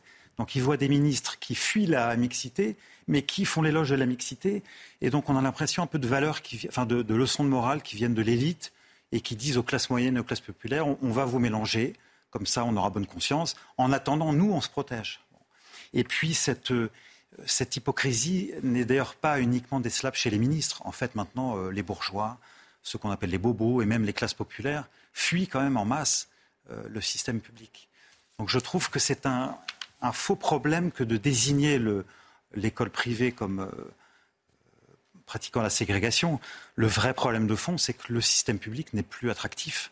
Je ne crois pas, je crois pas parce que je crois qu'il y a effectivement un effet d'offre qui joue très très fort. Il y a un effet d'appel. Il y a un effet d'appel, mais s'il n'y avait pas cette école privée subventionnée par l'État c'est un public bis en France, ce qui n'est pas le cas dans d'autres pays. En Angleterre, on ne peut pas aller au privé comme on va en France. Moi, je trouve Donc, ça bien. pourquoi, pourquoi Parce que le privé est extrêmement cher. Il n'est ah pas du tout subventionné par l'État. Hors de, hors Il est hors de prix. Donc, c'est véritablement les catégories très, très supérieures euh, qui vont dans le privé. Alors qu'en France, on a créé un système concurrentiel à l'intérieur même du système. Donc, on ne peut pas dire, on ne peut pas faire reposer ce qui se passe actuellement seulement dans les comportements des individus. Il y a une interaction entre une offre qui est là, qui est ouverte, où il y a de la place, qu'on a laissé grandir, développer des stratégies, ne pas soumettre l'enseignement privé à la carte scolaire. Et à côté de ça, on a un enseignement public qui accueille la très grande majorité d'enfants des milieux populaires, la très très grande majorité d'enfants issus de l'immigration. Donc, effectivement,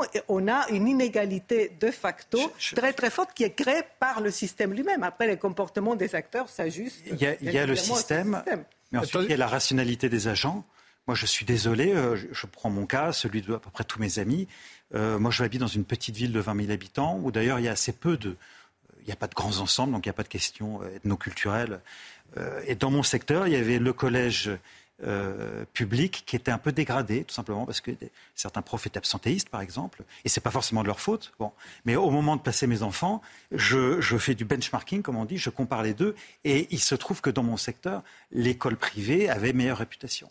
Mais, si elle n'existe pas, si elle n'avait ah pas une école privée subventionnée, vous n'auriez pas fait ce choix. C'est très bien qu'il y ait un Non, non, mais vous n'auriez pas fait ce choix si ce système... On va, se, on va se tourner, je fais un Jean-Pierre Véran, parce que je vous rappelle que... Mais c'est bien d'avoir le choix. Non, non. Je, vous rappelle que ah, le, projet de Papendia, ce n'est pas de vous empêcher de mettre vos enfants dans le privé, c'est qu'il voudrait que dans la même classe que vos enfants, il y ait aussi un peu de mixité sociale, euh, euh, soit par euh, le quota, soit par les affectations, ça on en reparlera. Mais d'abord, Jean-Pierre Véran, que pensez-vous de ce, retour?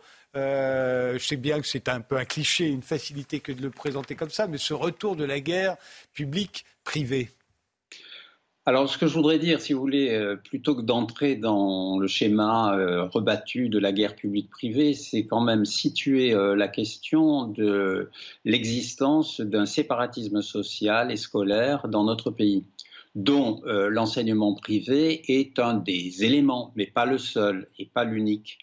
C'est vrai que l'enseignement privé quand on regarde les 10% d'établissements les moins favorisés du point de vue de l'indice de position sociale, les, établissements privés représentent 4% de ce décile-là. En revanche, ils représentent 60% du décile des 10% les plus favorisés. Et ils sont même à 90% sur les 10 premiers établissements les plus favorisés. Donc, 9 établissements privés pour un établissement public. Donc c'est vrai que l'enseignement privé joue son rôle dans euh, le séparatisme social et scolaire. Mais euh, il n'est pas le seul, puisqu'il y a de fortes inégalités aussi entre des établissements publics eux-mêmes. Donc ça, c'est la première, euh, la première observation que je veux faire. la seconde, c'est que effectivement, il y a un phénomène large, un phénomène social que Éric Morin a, a décrit dans un ouvrage publié euh, en 2004 qu'il a appelé le ghetto français, en expliquant que la France est caractérisée plutôt par des ghettos de riches, des ghettos favorables, favorisés, de gens favorisés, qui pratiquent l'entre-soi et notamment l'entre-soi scolaire. Donc ça, c'est la première, euh, première observation. Et la deuxième observation que je voudrais faire, à propos de cette euh, incitation au séparatisme social, eh c'est que euh, cette incitation plutôt à la mixité sociale euh, dirigée vers l'enseignement privé, c'est que tel que le ministre l'envisage, cela risque finalement de ne pas forcément aboutir à ce qu'il souhaite sans doute très sincèrement. C'est-à-dire que si on demande par exemple, parce que comme le disait Agnès Van Zanten, euh, il s'agit de trouver euh, un arrangement qui, ne puisse pas être contraignant euh, vu le, statut de l'enseignement privé dans notre pays. Eh bien, si l'arrangement visait à dire il faut que les établissements privés accueillent plus d'élèves boursiers de façon à favoriser, à renforcer la mixité sociale dans leur effectif, eh bien, on pourrait étant donné que l'établissement privé a sa, liberté de choix des élèves, c'est qu'il choisira évidemment les boursiers avec les meilleurs dossiers et que par conséquent, on aura un, évitement renforcé en quelque sorte qui va priver certains établissements publics de, euh, de la présence de ces élèves boursiers qui ont un bon niveau scolaire. Donc finalement, on risque, en mettant l'accent là-dessus, de ne pas arriver au but que recherché. Au fond, euh, j'ai l'impression que l'existence du privé euh, et, le fait qu'on le subventionne euh, dans un pays comme la France, c'était justifié par le respect de la liberté de conscience. Et on a l'impression qu'aujourd'hui, ça c'est plus du tout entre c'est plus du tout cette ligne-là qui est, qui, est, opérationnelle. Euh, c'est euh, une ligne, effectivement, qu'on ne voudrait pas que nos enfants aillent avec, avec les enfants des classes inférieures, entre guillemets, ou tout simplement parce qu'on pense que l'enseignement là est meilleur du fait qu'on y est entre, entre enfants de, des classes supérieur, entre guillemets. C'est pour cela, effectivement, que je pense que le système actuel ne peut pas tout à fait tenir, parce qu'effectivement, euh, il, était tout à fait normal de se dire, mais il y a une liberté euh, des religions, il y a une liberté euh, des croyances, et donc les, gens peuvent choisir l'école. Mais effectivement, la loi Debré a permis à l'enseignement privé d'abord d'avoir beaucoup d'argent, et donc de se reconvertir à un moment, effectivement, où on instaurait en même temps la carte scolaire pour l'enseignement public. Donc petit à petit, dans les années 70-80,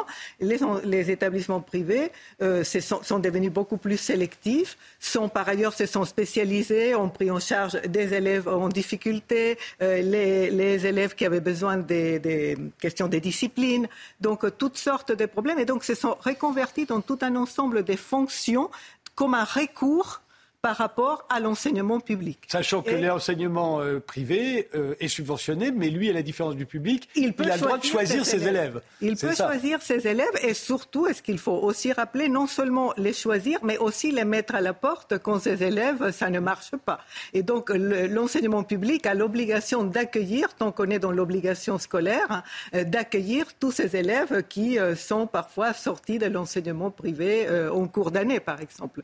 Donc, je pense que effectivement, l'enseignement privé remplit pour les familles aujourd'hui toutes ses fonctions, mais c'est très problématique parce que ça veut dire qu'on euh, n'investit pas euh, l'enseignement public parce que la solution la plus facile, dès lors que l'on voit qu'il y a un problème, que ce soit un problème pédagogique, un problème des disciplines, un autre problème, ce n'est pas de venir dans l'école, protester, faire quelque chose, c'est de dire mais il est beaucoup plus facile de faire défection. J'ai une école à côté, elle ne coûte pas très cher, les classes moyennes peuvent le faire, même certaines fractions des classes populaires peuvent aller à l'enseignement privé vu son coût en France, et donc du coup on affaiblit euh, de plus en plus l'enseignement public. Donc je pense que les règles du jeu ont changé, donc les règles du jeu avec le privé devraient changer. Mais c'est très très difficile, comme euh, vous avez dit au début d'émission.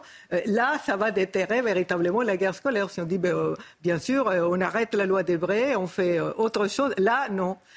Ce que ça a fait coûter la, dernière fois en 84. donc, dans le contexte actuel, effectivement, la marge d'action, elle, elle, reste limitée et surtout, de mon point de vue, elle doit être localement ajustée parce que l'enseignement privé ailleurs peut ne pas poser problème du tout du point de vue de la ségrégation dans les grandes métropole aujourd'hui, c'est un, vrai problème euh, de fond. Hein. Alors, sans, quand, le, quand on dit que sans l'engagement des collèges privés, la promesse de mixité sociale et scolaire ne peut être tenue, euh, vous êtes d'accord, euh, Émeric Patrico Pas vraiment. Moi, je trouve que le système public pourrait s'en sortir. J'ai le souvenir. Parce que c'est ce que laisse entendre le ministre. Il dit, bah voilà, si on. Non, non. Moi, je, pense que je trouve que c'est assez mesquin d'accuser, de, de, désigner le système privé comme euh, coupable, entre guillemets, ou en tout cas responsable. Je me souviens qu'au Havre, par exemple, où j'ai grandi dans les années 90, euh, le lycée public était nettement le meilleur. Donc les meilleurs élèves allaient dans le lycée public. Et c'était le lycée privé qui était d'un moins bon niveau.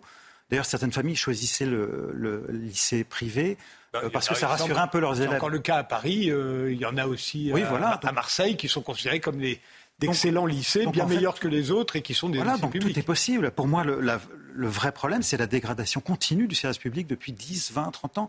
Moi, j'ai commencé à être prof dans les, au début des années 2000 et j'ai découvert hein, les établissements les plus pauvres et les plus, les plus faibles de, de région parisienne, c'était terrible, c'est très triste. Justement, ils accueillent tous ces élèves que l'enseignement privé n'accueille pas. C'est très bien. Mais non, mais c'est pas très bien.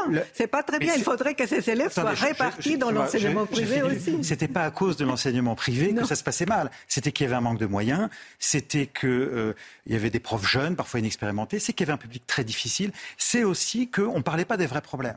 Moi, quand j'ai débuté, j'étais très frappé. J'étais un peu naïf.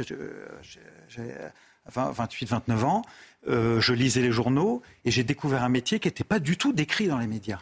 Un métier beaucoup plus dur que ce qui était décrit. On avait une sorte d'injonction au silence. Il ne fallait pas dire les problèmes, parce que dire les problèmes, c'était stigmatiser. Or, à force de ne pas montrer qu'il y avait des problèmes, on a laissé tout ça se dégrader. Et euh, enfin, depuis, vous remarquerez que chaque année, des profs publient des livres pour dire qu'il y a des voilà, problèmes. Alors, effectivement. Il n'y a plus d'injonction au silence. Mais ce qui me rend triste, c'est que l'injonction au silence a disparu, mais que les choses ne s'améliorent pas. Et que ministre après ministre, je n'ai pas sentiment que les ministres vraiment prennent les problèmes à bras le corps. Euh, l'affaire Paty, je suis désolé, il y a encore deux ans, a montré le, la profondeur du malaise et de la violence qui a lieu parfois. Euh, donc, euh, je, reconnais que le privé a, des privilèges. Et il a la chance, effectivement, de pouvoir choisir ses élèves. Mais c'est d'assez mauvaise foi, je trouve, de lui mettre sur le dos euh, tous les mots. Bon. Bah, Jean, pierre Véran, sans l'engagement des collèges privés, la promesse de mixité sociale et scolaire ne peut être tenue, nous dit-on. et sans mixité sociale et scolaire, il n'y a pas d'égalité des chances, pas de promesse républicaine. Vous êtes d'accord? Alors écoutez, euh, là-dessus, je, mettrai pas mal de guillemets, si vous voulez, parce que l'égalité des chances, ça fait partie euh, de ce langage euh, qu'on entend et dont on rebat tous, les, tous les débats éducatifs, alors qu'on sait bien que ce qui caractérise justement l'école française, c'est l'inégalité des chances.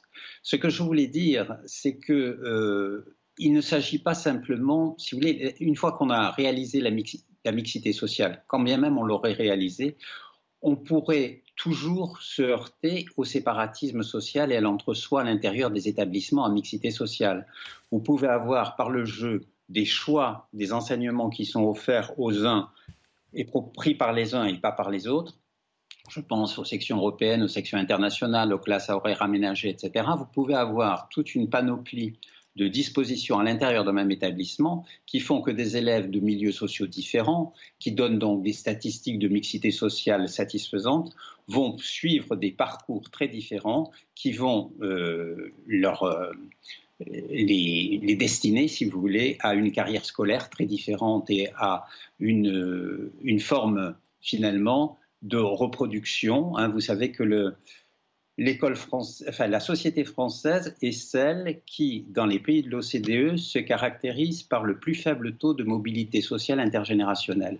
Ça dit quelque chose, cela. C'est-à-dire que si on est dans un milieu populaire, eh bien, on a de grandes chances soi-même d'être, euh, lorsqu'on sera sorti euh, du, cycle de formation, on sera à nouveau euh, parti, on fera toujours partie de ce milieu-là. Donc c'est bien que notre école, elle, agit plutôt comme quelque chose qui fixe, parce que justement, à l'intérieur de chaque établissement, public comme privé, il peut y avoir des moyens de faire des parcours scolaires différents en fonction justement de euh, l'origine sociale et du capital culturel des familles. Donc ça, je crois que c'est très important. Euh, il ne s'agit pas simplement de faire des moyennes, si vous voulez, parce que les indices de position sociale, ce sont des moyennes. Mais les moyennes ne, disent rien de la réalité de ce qui se passe dans les établissements. Donc ça, ça me paraît très important. Et le troisième, élément que je voudrais apporter aussi à la réflexion, c'est que euh, on ne s'interroge jamais sur les savoirs qui sont enseignés et à qui ils sont enseignés. Et je pense que si on se pose cette question, on aura là des réponses intéressantes aussi à apporter à cette question. Si on veut effectivement une école juste, euh, qui ne soit pas une école qui sédimente en quelque sorte les inégalités sociales, comme elle le fait actuellement, effectivement, il faut poser la question des savoirs. Et cette question-là n'est pas posée et le ministre ne la pose pas. C'est-à-dire qu'on continue d'avoir des savoirs scolaires qui sont euh, des savoirs qui font des choix. Il y a des choses qu'on enseigne et d'autres qu'on n'enseigne pas. Et on, a une sorte d'approche du savoir qui est, euh, qui est très particulière et pour lesquelles certains élèves ont des codes que d'autres n'ont pas. Et donc là, il se joue des choses très importantes qui euh, posent effectivement la question du rôle de l'école. Est-ce que l'école est une école, comme le disait déjà dans les années 70 euh, Bourdieu une école de la reproduction ou est-ce que notre école est une école de l'émancipation? Mais poser cette question, si vous voulez, ça va bien au-delà simplement de changer euh, les statistiques euh, d'indices de position sociale dans les établissements scolaires publics et privés. Jean-Pierre Véran, qu'est-ce que vous entendez par il y a des choses qu'on enseigne ou qu'on n'enseigne pas selon les écoles et les, et les, et les classes sociales qui les fréquentent? Ben, vous, savez, moi, j'ai en tête des exemples de collèges qui ont euh, un bon indice de position sociale, parce qu'on dit souvent, ben, dans les collèges de réseau d'éducation prioritaire, on va mettre, par exemple, des classes à horaires aménagés pour faire venir des élèves qui euh, seraient tentés, dont les familles seraient tentées par l'évitement de ce collège, puisque c'est un collège d'éducation prioritaire.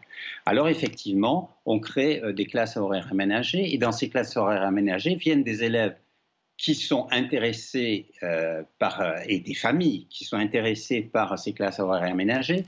Et ces élèves-là, ils vont vivre à l'intérieur du collège leur propre vie entre eux, c'est-à-dire qu'ils ont leur emploi du temps qui est un peu différent de celui des autres élèves parce que l'horaire est aménagé. Ils vont manger ensemble, ils vont euh, faire aller au conservatoire ensemble, ils vont coopérer ensemble dans leur classe, mais ils auront très peu de contact avec les autres élèves de l'établissement. Or, justement, ce qui est important, si, on veut de la mixité sociale, ce n'est pas pour avoir à l'intérieur des établissements des séparations, c'est pour qu'effectivement il y ait de la coopération entre des enfants de milieux sociaux et de cultures différentes, de façon à ce qu'ils apprennent les uns des autres, et que ainsi l'école fasse société et, euh, république.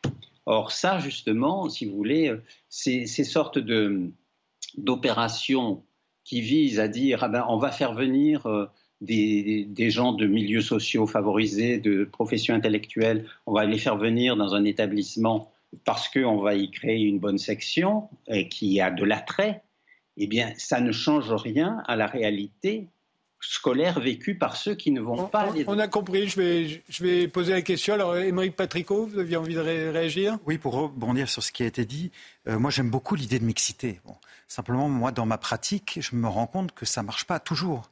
Euh, j'ai des exemples de classes euh, très hétérogènes, comme on dit pudiquement, où ça se passait très mal. Moi, mes premiers postes, c'était dans, des collèges très difficiles. J'avais d'ailleurs beaucoup d'affection pour les élèves, mais j'avais beaucoup de mal à tenir les classes, tout simplement parce qu'il y a des élèves qui parfois relevaient de la psychiatrie. Et donc mon cours euh, avec les classes les plus difficiles, c'était je choisissais les deux, trois meilleurs que je faisais travailler sur une table à part. Je m'excusais d'ailleurs, je leur présentais euh, mes excuses. je suis désolé, je n'arrive pas à tenir la classe, donc vous allez travailler tout seul. Je tenais la bon an mal an les 80% un peu agités et les pires d'entre eux entre guillemets, parce qu'encore une fois, c'était malheureux pour eux. Je les installe à mon bureau pour leur faire faire des dessins. Bon, alors voilà un exemple d'hétérogénéité, de mixité qui marchait pas très bien. Tout le monde était perdant en fait. Les meilleurs élèves qui perdaient leur temps, les moins bons qui perdaient leur temps aussi. Et je suis, j'avoue, assez favorable dans certains cas, dans certains collèges par exemple, à, favorable à des classes différenciées. Je pense par exemple de mixité scolaire, c'est-à-dire alors il y a la mixité scolaire ou, ou c'est pas forcément la... c'est pas la même chose. Voilà, c'est pas la même chose. La mixité sociale, euh, c'est en, fonction des revenus des parents. La mixité scolaire, c'est en fonction des résultats des mais enfants. Parfois, ça se recoupe. Alors je pense aux élèves qui sont dont les parents parlent pas français, par exemple, des élèves qui ont des difficultés en français, ils perdent leur temps à être dans des classes où il n'y a pas d'enseignement spécifique pour eux. Je pense que pour les élèves les plus faibles, il faudrait prévoir. D'ailleurs, je, je m'étonne que ce soit pas mis en place des classes de qui les, visent eux spécifiquement, quitte à aménager des passerelles. Après, s'ils s'améliorent et qu'ils acquièrent un bon niveau en français, ils passent dans une classe meilleure. Donc la mixité, moi, j'aime beaucoup, mais pas à toutes les conditions. Et puis, il y a aussi une question dont on ne parle jamais, c'est la discipline. Je pense que les, classes très mixtes, d'un point de vue social ou euh, scolaire, marchent si, par ailleurs, il y a peu d'élèves, si les profs sont motivés, s'il y a de la discipline. Moi, j'étais dans des collèges où on était des classes nombreuses, avec peu de surveillants, et beaucoup de profs euh, se faisaient, entre guillemets, bordéliser. Et c'était très triste. Hein. Donc euh, voilà, moi, pour conclure, j'aime la mixité, mais pas à toutes les conditions. Euh, et ça peut bien se passer, mais il faut y mettre les moyens. Agnès moi, je pense que la, mixité ne peut pas être un projet simplement arithmétique. C'est pas seulement de les mettre ensemble. C'est qu'est-ce qu'on fait quand les élèves sont ensemble. On est très loin de ça et on, s'éloigne de plus en plus hein, parce que la ségrégation s'accroît très très fortement. Et donc, effectivement, ce qui se passe pour beaucoup d'enseignants, comme on vient de l'entendre, c'est qu'en France, les enseignants ne sont pas formés à enseigner à des classes hétérogènes. Ils n'ont pas une formation pédagogique pour cela. Ils sont très très surpris quand ils regardent. Moi, j'ai une collègue américaine qui a fait des enquêtes aux États-Unis et en France elle montrait des films des enseignants américains aux enseignants français qui étaient extrêmement surpris de comment les enseignants américains arrivaient à gérer des classes hétérogènes. Mais il n'y a rien de magique là-dessus. Euh, ça s'apprend c'est difficile. Je, suis moi-même enseignante. Je sais très bien que j'ai enseigné aussi dans des lieux où j'avais des publics très hétérogènes et que c'est beaucoup plus dur que quand j'ai un public très homogène. Mais c'est quelque chose qui s'apprend. Donc je pense qu'en France, effectivement, on n'a pas donné toute la chance à l'hétérogénéité parce que comme on n'a pas, on n'a pas fait des progrès sur la formation des enseignants. On a des enseignants qui sont très très bien formés dans leur discipline, par exemple dans le secondaire, mais en termes de formation pédagogique en Europe, on est pratiquement au plus bas de la formation pédagogique des enseignants. Donc là, c'est quand même très très important parce que c'est vrai que si on met des enseignants sans formation, démunis, face à des groupes d'élèves très hétérogènes, effectivement, il va y avoir tout ce type de phénomènes qui viennent d'être décrits. Moi, j'ai étudié beaucoup d'établissements de, ce type. J'ai entendu des enseignants qui me disaient, mais moi, j'attends ma classe Oasis où j'ai quelques élèves qui sont regroupés parce que c'est la classe des germanistes, c'est la classe horaire aménagée en musique. Euh, effectivement. Et puis, bien sûr, euh, il y a aussi euh, tout un travail collectif pour gérer les problèmes des disciplines, mais aussi, il faut que la mixité soit un projet social tant que ça reste une sorte d'idéal arithmétique, simplement on va les mettre ensemble et on ne se dit pas qu'est-ce qu'on va construire ensemble avec ces enfants, on peut même créer les phénomènes contraires. On sait bien, par exemple, aux États-Unis, quand il y a eu les politiques de déségrégation, quand on a mis ensemble les élèves, il y a des écoles qui ont fait un énorme travail et ça a très bien marché. Il y a des écoles qui n'ont rien fait, ils l'ont juste mélangé et ça crée plus de racisme qu'il n'y avait auparavant. Donc il y a tout un travail à faire qui est à la fois un travail pédagogique et un travail social. Mais ce que je voudrais dire, c'est qu'on a énormément d'enquêtes qui montrent que la mixité va non seulement dans le sens de l'égalité, et de la justice et de la cohésion sociale, parce que si on vit de plus en plus séparés, on construit un certain modèle de société, mais elle va aussi dans le sens de l'efficacité. On a beaucoup, beaucoup d'enquêtes dans beaucoup de pays dans le monde qui montrent que les élèves moyens et les élèves moyens faibles, qui sont la très grande majorité des élèves, progressent beaucoup plus dans les classes hétérogènes que quand ils sont dans des classes homogènes, même à petit effectif. Mais vous savez ce que redoutent en revanche les, les parents de ceux qui, euh, des élèves qu'ils ont mis en privé, c'est que le niveau de leurs élèves, quand ils sont parmi les meilleurs, Bien sûr. et, Alors, et alors là, il y a des études qui sont un peu contradictoires. Euh, il y a des études qui montrent, mais le gain de ces élèves n'est jamais euh, comparable à la perte des élèves moyens et des élèves. Mais il peut avoir un petit gain de mettre tous les meilleurs ensemble dans un certain nombre d'études dans le monde, mais ce n'est pas systématique toujours parce que les systèmes d'entraide entre élèves peuvent beaucoup aussi aider les élèves à progresser. Le fait d'aider les plus faibles, moi je l'ai vu même dans des établissements privés très très réputés parfois, qui ont une pédagogie jésuite dans ce sens, qui fait travailler par groupe de trois, un fort, un moyen, un faible, et ça peut marcher très très bien. Donc en fait, euh, oui, euh, je pense que beaucoup des parents, je pense que c'est la peur aujourd'hui qui guide beaucoup de personnes, des plutôt aller vers la défection plutôt que de prendre des risques. Mais je peux comprendre ces attitudes. J'ai été entourée en tant que parent moi-même de toutes ces personnes et en tant que sociologue, je les ai beaucoup étudiées. Mais je pense que c'est un vrai problème aujourd'hui. Je vous remercie. Je remercie Jean-Pierre Véran. Euh, ça va être euh, le rappel des titres, euh, Isabelle Piboulot. Et puis on revient à l'histoire insolite de la médecine racontée par Jean-Noël Fabiani-Salmon. Dans le Tarn, plusieurs milliers de personnes se sont rassemblées à Saïs pour s'opposer au projet de l'A69 entre Castres et Toulouse. 4500 selon la préfecture, 8200 selon les organisateurs. 200 individus radicaux se sont mêlés aux manifestants, mais le préfet du Tarn salue le bon déroulement du rassemblement. Il appelle les participants à quitter les lieux demain soir comme ils s'y sont engagés. Un gendarme très grièvement blessé le 15 mars dernier est décédé.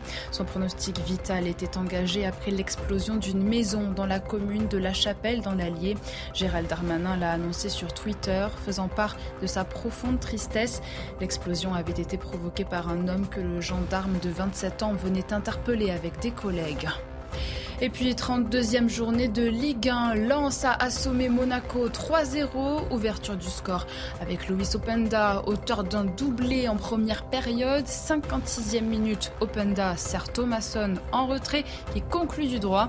Une semaine après leur défaite face au PSG, les 100 et Or ont défendu leur place sur le podium et sont provisoirement deuxième devant Marseille. L'OM affrontera l'Olympique lyonnais demain soir.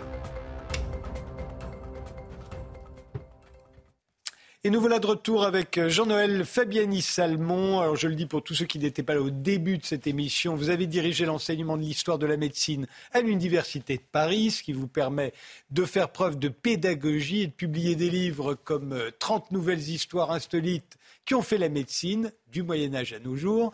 Et vous avez été chef du service euh, chirurgie cardiovasculaire euh, de l'hôpital Pompidou à Paris jusqu'en 2018. Euh, être chirurgien aujourd'hui, ça nécessite plus de diplômes que pour être médecin généraliste. jadis, c'était l'inverse. Racontez-nous comment les, deux professions, chirurgien d'un côté, médecin généraliste de l'autre, se sont séparées et pourquoi ce sont les barbiers qui ont remplacé euh, les médecins comme chirurgiens Longue histoire. Euh, pendant le haut Moyen Âge, les seuls qui peuvent donner des soins, ce sont des gens un peu instruits, ceux qui parlent latin, c'est-à-dire en gros des prêtres. Et puis, euh, donc, les gens prennent l'habitude d'aller dans les couvents, par exemple, pour se faire soigner. Puis au bout d'un certain temps, l'Église dit, mais attendez, vous venez là, les gens viennent se faire soigner, mais euh, ce c'est pas leur âme qu'on soigne, c'est leur corps. Nous, on voudrait bien que ça s'arrête un peu. Et il y a un certain nombre de conciles qui progressivement vont supprimer, en quelque sorte, la possibilité pour les prêtres de faire de la médecine. De façon ou d'une autre, c'est un peu compliqué, mais de façon ou d'une autre. Puis à un moment, en, ça se passe en 1215, au concile de Latran IV, l'Église va encore un peu plus loin, elle dit il est défendu à tous les prêtres de faire une activité par le fer ou par le feu. Ah ça veut dire pas le droit de faire de questions, pas le droit d'être soldat.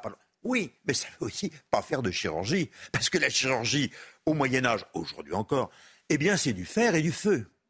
Donc, plus personne ne peut faire les actes de chirurgie en France. En France, en Angleterre, partout en Europe. Hein. Qui prend le pouvoir? Bah, Les barbiers. Pourquoi les barbiers? Parce qu'ils ont des lames qui coupent. Ça n'a l'air de rien, mais la chirurgie, c'est une question d'instrument. Si on n'a pas des lames qui coupent, on ne peut pas faire de chirurgie. Et les barbiers s'installent euh, en, prenant le pouvoir, véritablement. Alors, avec, en ville, avec des petites échoppes, où ils font toujours la barbe, ils coupent les cheveux. Bon, enfin, ils vous percent aussi euh, euh, l'abcès de la marge anale, ils vous percent aussi la veine pour faire une saignée. et tout ça, ça se passe finalement pas si mal que ça l'hygiène telle qu'on la conçoit maintenant n'est pas parfaitement respectée, mais finalement, ça se passe si mal. Ça se passe un peu comme un salon de coiffure actuellement. On parle de la ville. Puis on a notre service, ces barbiers, très intelligents. Ils accompagnent les troupes à la guerre pour faire ce qu'il faut faire sur un champ de bataille. Et progressivement, les rois, les grands seigneurs, veulent avoir des barbiers avec leurs troupes, parce que c'est bon pour le moral des troupes. Donc progressivement, ce monde des barbiers prend du pouvoir dans une société. Ambroise Paré, ça n'est qu'un barbier. Et il va faire, il va être le chirurgien, barbier chirurgien de quatre rois de France successifs. Donc c'est très important. Et peu à peu, ces barbiers, qu'est-ce qu'ils font? Eh bien, ils veulent devenir comme les médecins. Ils veulent, s'ils apprennent le latin, aller à l'université. Ils veulent devenir comme ceux qui ont des grands chapeaux, qui parlent comme ça à la faculté. Ils veulent. Et personne, les, médecins veulent surtout pas, surtout ces, petits barbiers de rien du tout, c'est des manœuvres. Nous, on n'en veut pas. Heureusement, arrive Louis XIV, qui a une fistule anale. Et cette fistule anale, eh bien, personne ne sait la soigner, surtout pas les médecins. Alors, il y a bien le médecin du roi qui lui dit ne buvez pas, ne buvez plus de vin, euh, sire, euh, prenez de l'eau, c'est meilleur. Ça plaisait à moitié à Louis XIV. Et puis, on lui met sur les fesses une belle pommade qui, qui le guérit. Ça marche pas. Et on commence à s'inquiéter en Europe. C'est-à-dire, on commence à dire, mais le roi de France, paraît-il, est à l'article de la mort. Et Louvois va voir le roi et dit Sire, c'est très mauvais pour nous. Il faut absolument qu'on vous guérisse. Ah, je, je veux bien qu'on me guérisse, je demande que ça. Vous n'avez pas demandé au barbier chirurgien de la cour, car il y a un barbier chirurgien à la cour. Il s'appelle Félix, c'est un petit bonhomme très gentil, Félix. Et il vient. Alors il examine le roi euh, à Versailles, hein, un peu devant tout le monde. C'était à l'époque, il y a moins de pudeur que maintenant. Alors le, roi Louis XIV, il soulève immédiatement ça, c'est, son manteau, il baisse ses choses, et puis alors euh, Félix l'examine. Il lui dit Sire, oui, il y a une opération qui pourrait vous convenir pour vous guérir, mais c'est l'opération cruciale. L'opération cruciale, Louis XIV. Ah bon? Et Félix est sans doute très honnête. Il dit j'en ai pas une très grande expérience. Alors là, Louis XIV est formel. Écoutez, entraînez-vous. Euh, mes prisons et mes galères vous sont ouvertes, mon cher Félix. Donc Félix s'entraîne. Et il va faire l'opération. Il s'entraîne sur des forçats. Ah oui, sur des forçats. Alors, espérons qu'ils avaient eux-mêmes des fistules anales. C'est souhaitable. Enfin, il s'entraîne, puis on va faire l'opération. Alors, il fait faire un bistouri qu'on peut voir toujours, euh, d'ailleurs, au musée de l'histoire de la médecine à Paris, euh, en argent. Le roi, c'est en argent, quand même, c'est mieux. Donc, il y, a un bistouri spécial, euh, et on décide de faire cette opération. Alors il y a deux ou trois éléments qui vont intervenir dans cette intervention. D'abord parce que Madame de Maintenon, qui veut quand même que son, que son époux aille bien, demande à Lully de faire une chanson que vont chanter les demoiselles de Saint-Cyr pendant cette opération pour que Dieu non, je précise juste parce que certains pourraient s'étonner. Euh, euh, Louis XIV, une fois la reine Marie-Thérèse morte, a vraiment épousé Madame de Maintenon. Madame Maintenon, qui est son épouse morganatique, certes, mais épouse quand même. Et donc, elle fait chanter, euh, grâce à l'air de Lully, ces demoiselles de Saint-Cyr, un air magnifique qui dit Dieu sauve le roi, Dieu sauve le roi, pour que Dieu intervienne dans l'opération. Et il y a un exilé qui est là, qui s'appelle Jacques, Jacques Stuart, d'Écosse. Et il dit, le jour où je vais redevenir roi d'Angleterre, cet air est tellement magnifique que je le prendrai comme hymne national. Eh bien, c'est quand même le God Save the King. Autrement dit, les Anglais ne savent pas toujours que c'est pour le cul de Louis XIV, excusez-moi, que leur hymne national a été composé. C'est un petit détail. Et alors donc, l'opération finalement se passe bien, c'est une grosse opération. Et euh, le, le, le roi de XIV dit à Félix, Félix, si je pouvais faire quelque chose pour toi, qu'est-ce que tu pourrais faire? Et Félix, c'était un homme assez simple, mais, mais bien dans sa tête. Il dit écoutez, sire, pour me rendre service, il faudrait que vous sépariez définitivement la barberie et la chirurgie. Et c'est là où on a créé, avec un peu de temps quand même, euh, l'académie de chirurgie et ainsi de suite, et que on a séparé euh, la barberie de la chirurgie et que les chirurgiens sont devenus comme je suis aujourd'hui. Ils peuvent être maintenant docteurs en médecine, même professeurs à la faculté et vous faire des cours de, de, médecine. Et est-ce que l'Église a vraiment interdit la dissection des cadavres, comme on le dit? Faux. Jamais.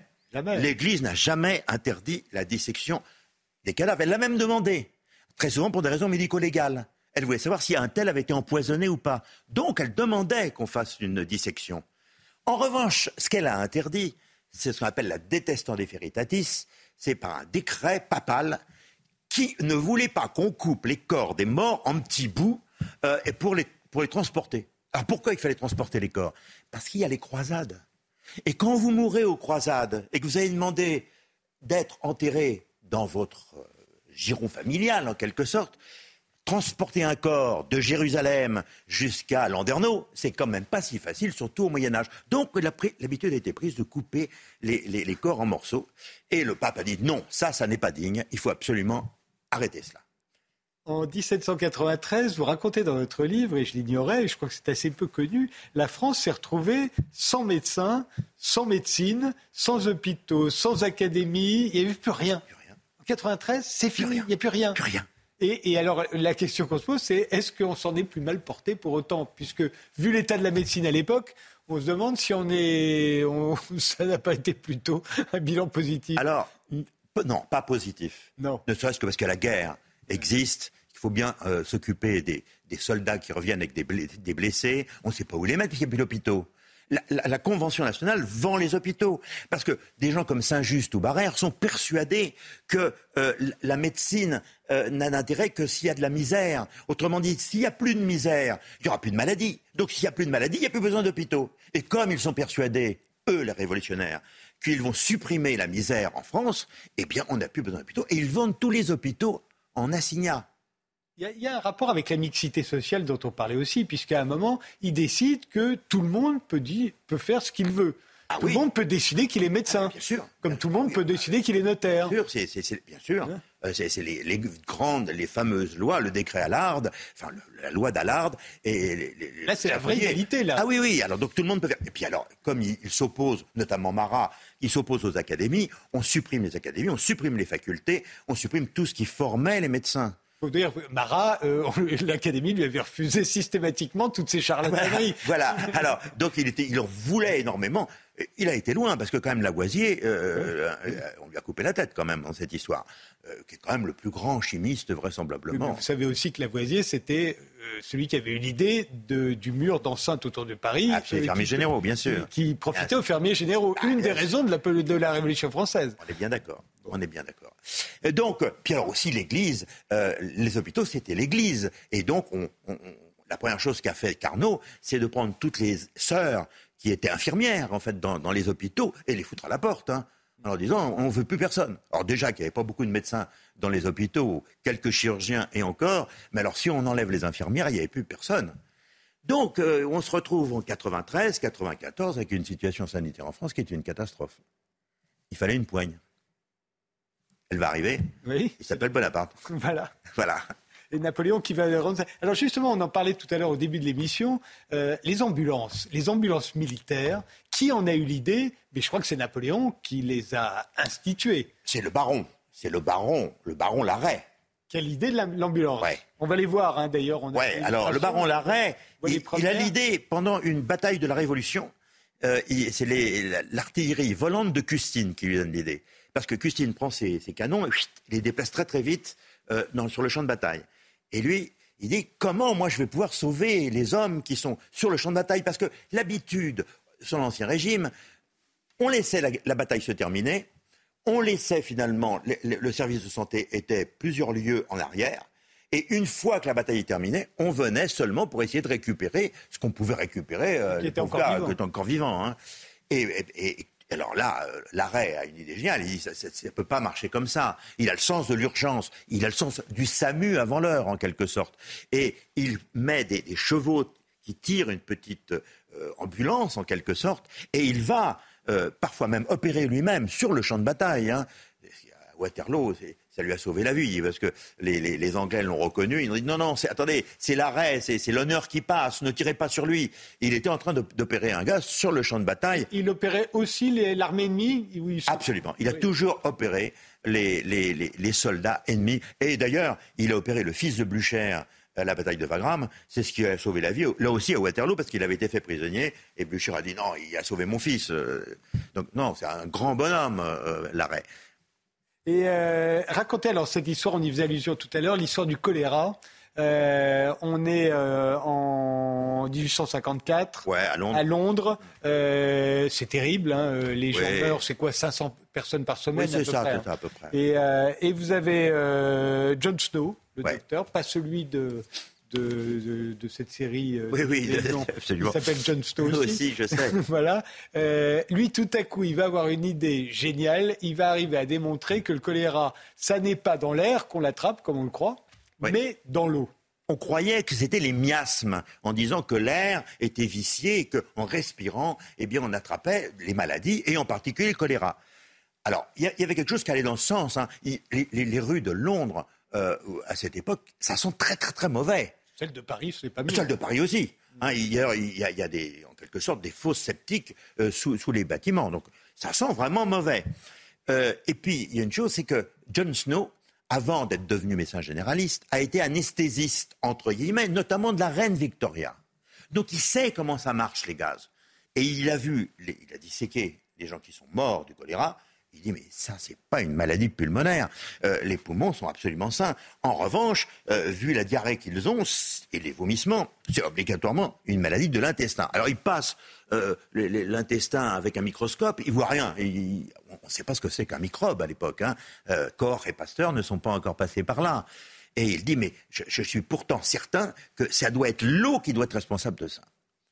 Mais il dit, bah, l'eau, mais non, c'est pas l'eau, regardez l'eau, il n'y a rien dans l'eau. Et là, il a une idée de génie il prend une carte de Londres, du quartier, et avec le pasteur qui, l'accompagne, il marque, chaque fois que quelqu'un meurt, il marque une croix sur la maison où il est mort. Il remplit ça en quelques jours. Et là, ils s'aperçoivent que toutes ces croix sont autour d'une pompe à eau, qui est celle de Broad Street, où tous les gens du quartier viennent prendre leur eau pour boire dire, à l'époque, il y avait un point d'eau par quartier. Bien sûr, dans, le quartier de Londres.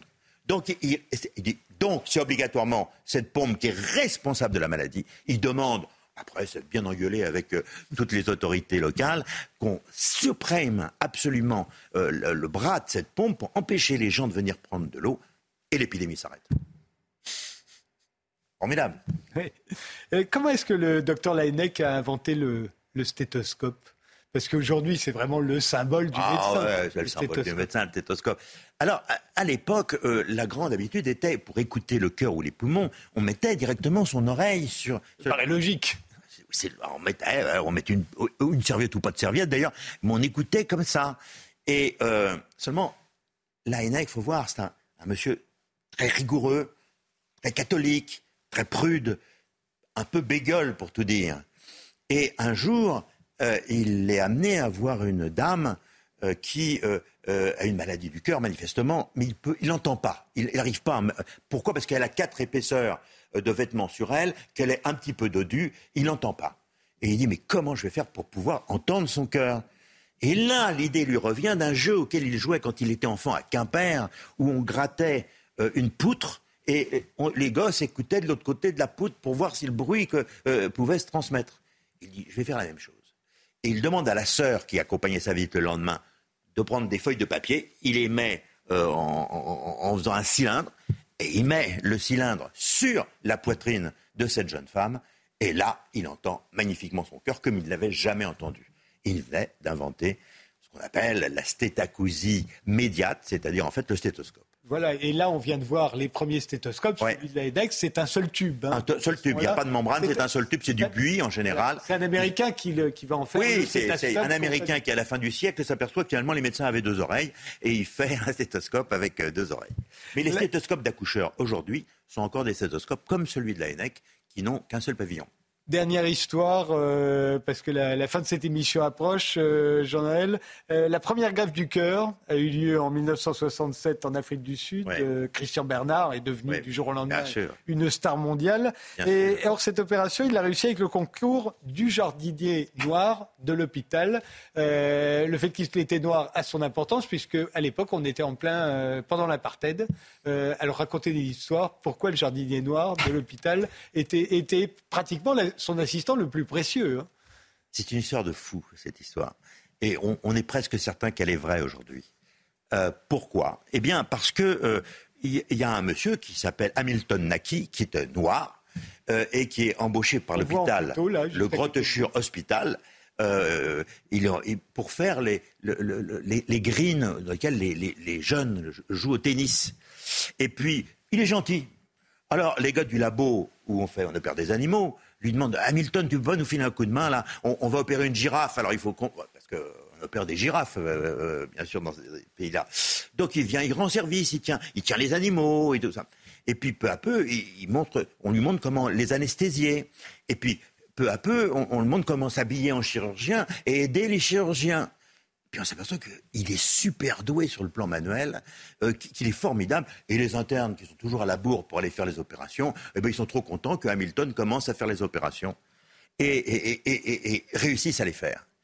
Si bien qu'on est toujours au laboratoire, on ne perd que des animaux. Mais Barnard, qui a un sacré coup d'œil, le voit, il dit, ce type-là, je vais lui confier une expérimentation de faire des transplantations d'animaux euh, chez le chien, euh, faire des transplantations cardiaques. Et il commence à faire les transplantations cardiaques. Il les fait vite, bien, ça marche, ça, passe et tout.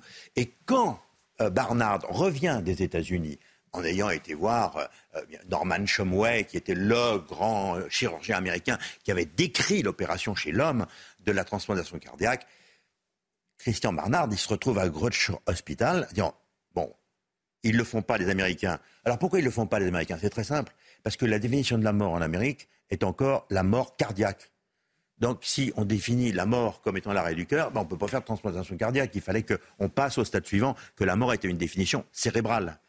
Donc, il euh, Barnard, là, il est un peu, rapide. Il dit Ouais, mais enfin, nous, ici, en Afrique du Sud, euh, on, va on, va la faire, la transplantation. Il fait la transplantation. Seulement, il est très seul. Il y a presque personne qui sait de la technique. Lui, il a vu, lui, c'est un chirurgien formé. Il a été travaillé très longtemps aux États-Unis, mais les autres ne savent pas. Et finalement, eh bien, il prend un risque incroyable, Barnard.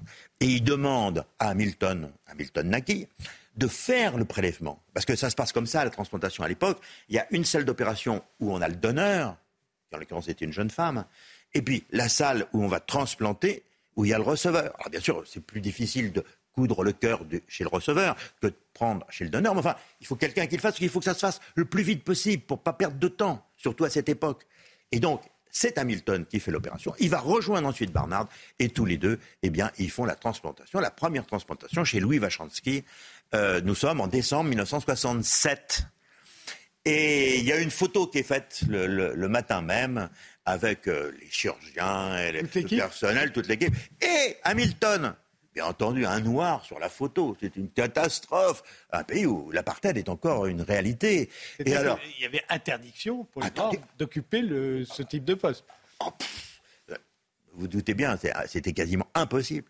Et donc, les, tout le monde dit euh, euh, que le, monsieur qui est noir, c'était en fait le, gars qui balayait la salle d'op qui était là par hasard euh, quand on a pris la photo. Et ils ne peuvent pas l'assumer. Ah personne, personne n'assume, mais même Barnard n'assume pas mais seulement, quand même, comme par hasard, quelques années après, le jardinier de l'hôpital, Hamilton Naki, devient l'équivalent d'officier de la Légion d'honneur euh, dans son pays et euh, il a le droit à, des, tas de, remarques. Il devient aussi docteur honoris causa de la faculté du Grotteschuur Hospital. Ce qui est quand même assez rare chez le jardinier tout de même d'avoir tous ces titres. Merci pour toutes ces histoires, euh, Jean-Noël Fabiani Salmon. Merci euh, tous les quatre d'avoir participé à cette émission. Merci de nous avoir suivis et rendez-vous au prochain numéro. Le prochain numéro, ben, c'est demain à 22h. Bonne nuit.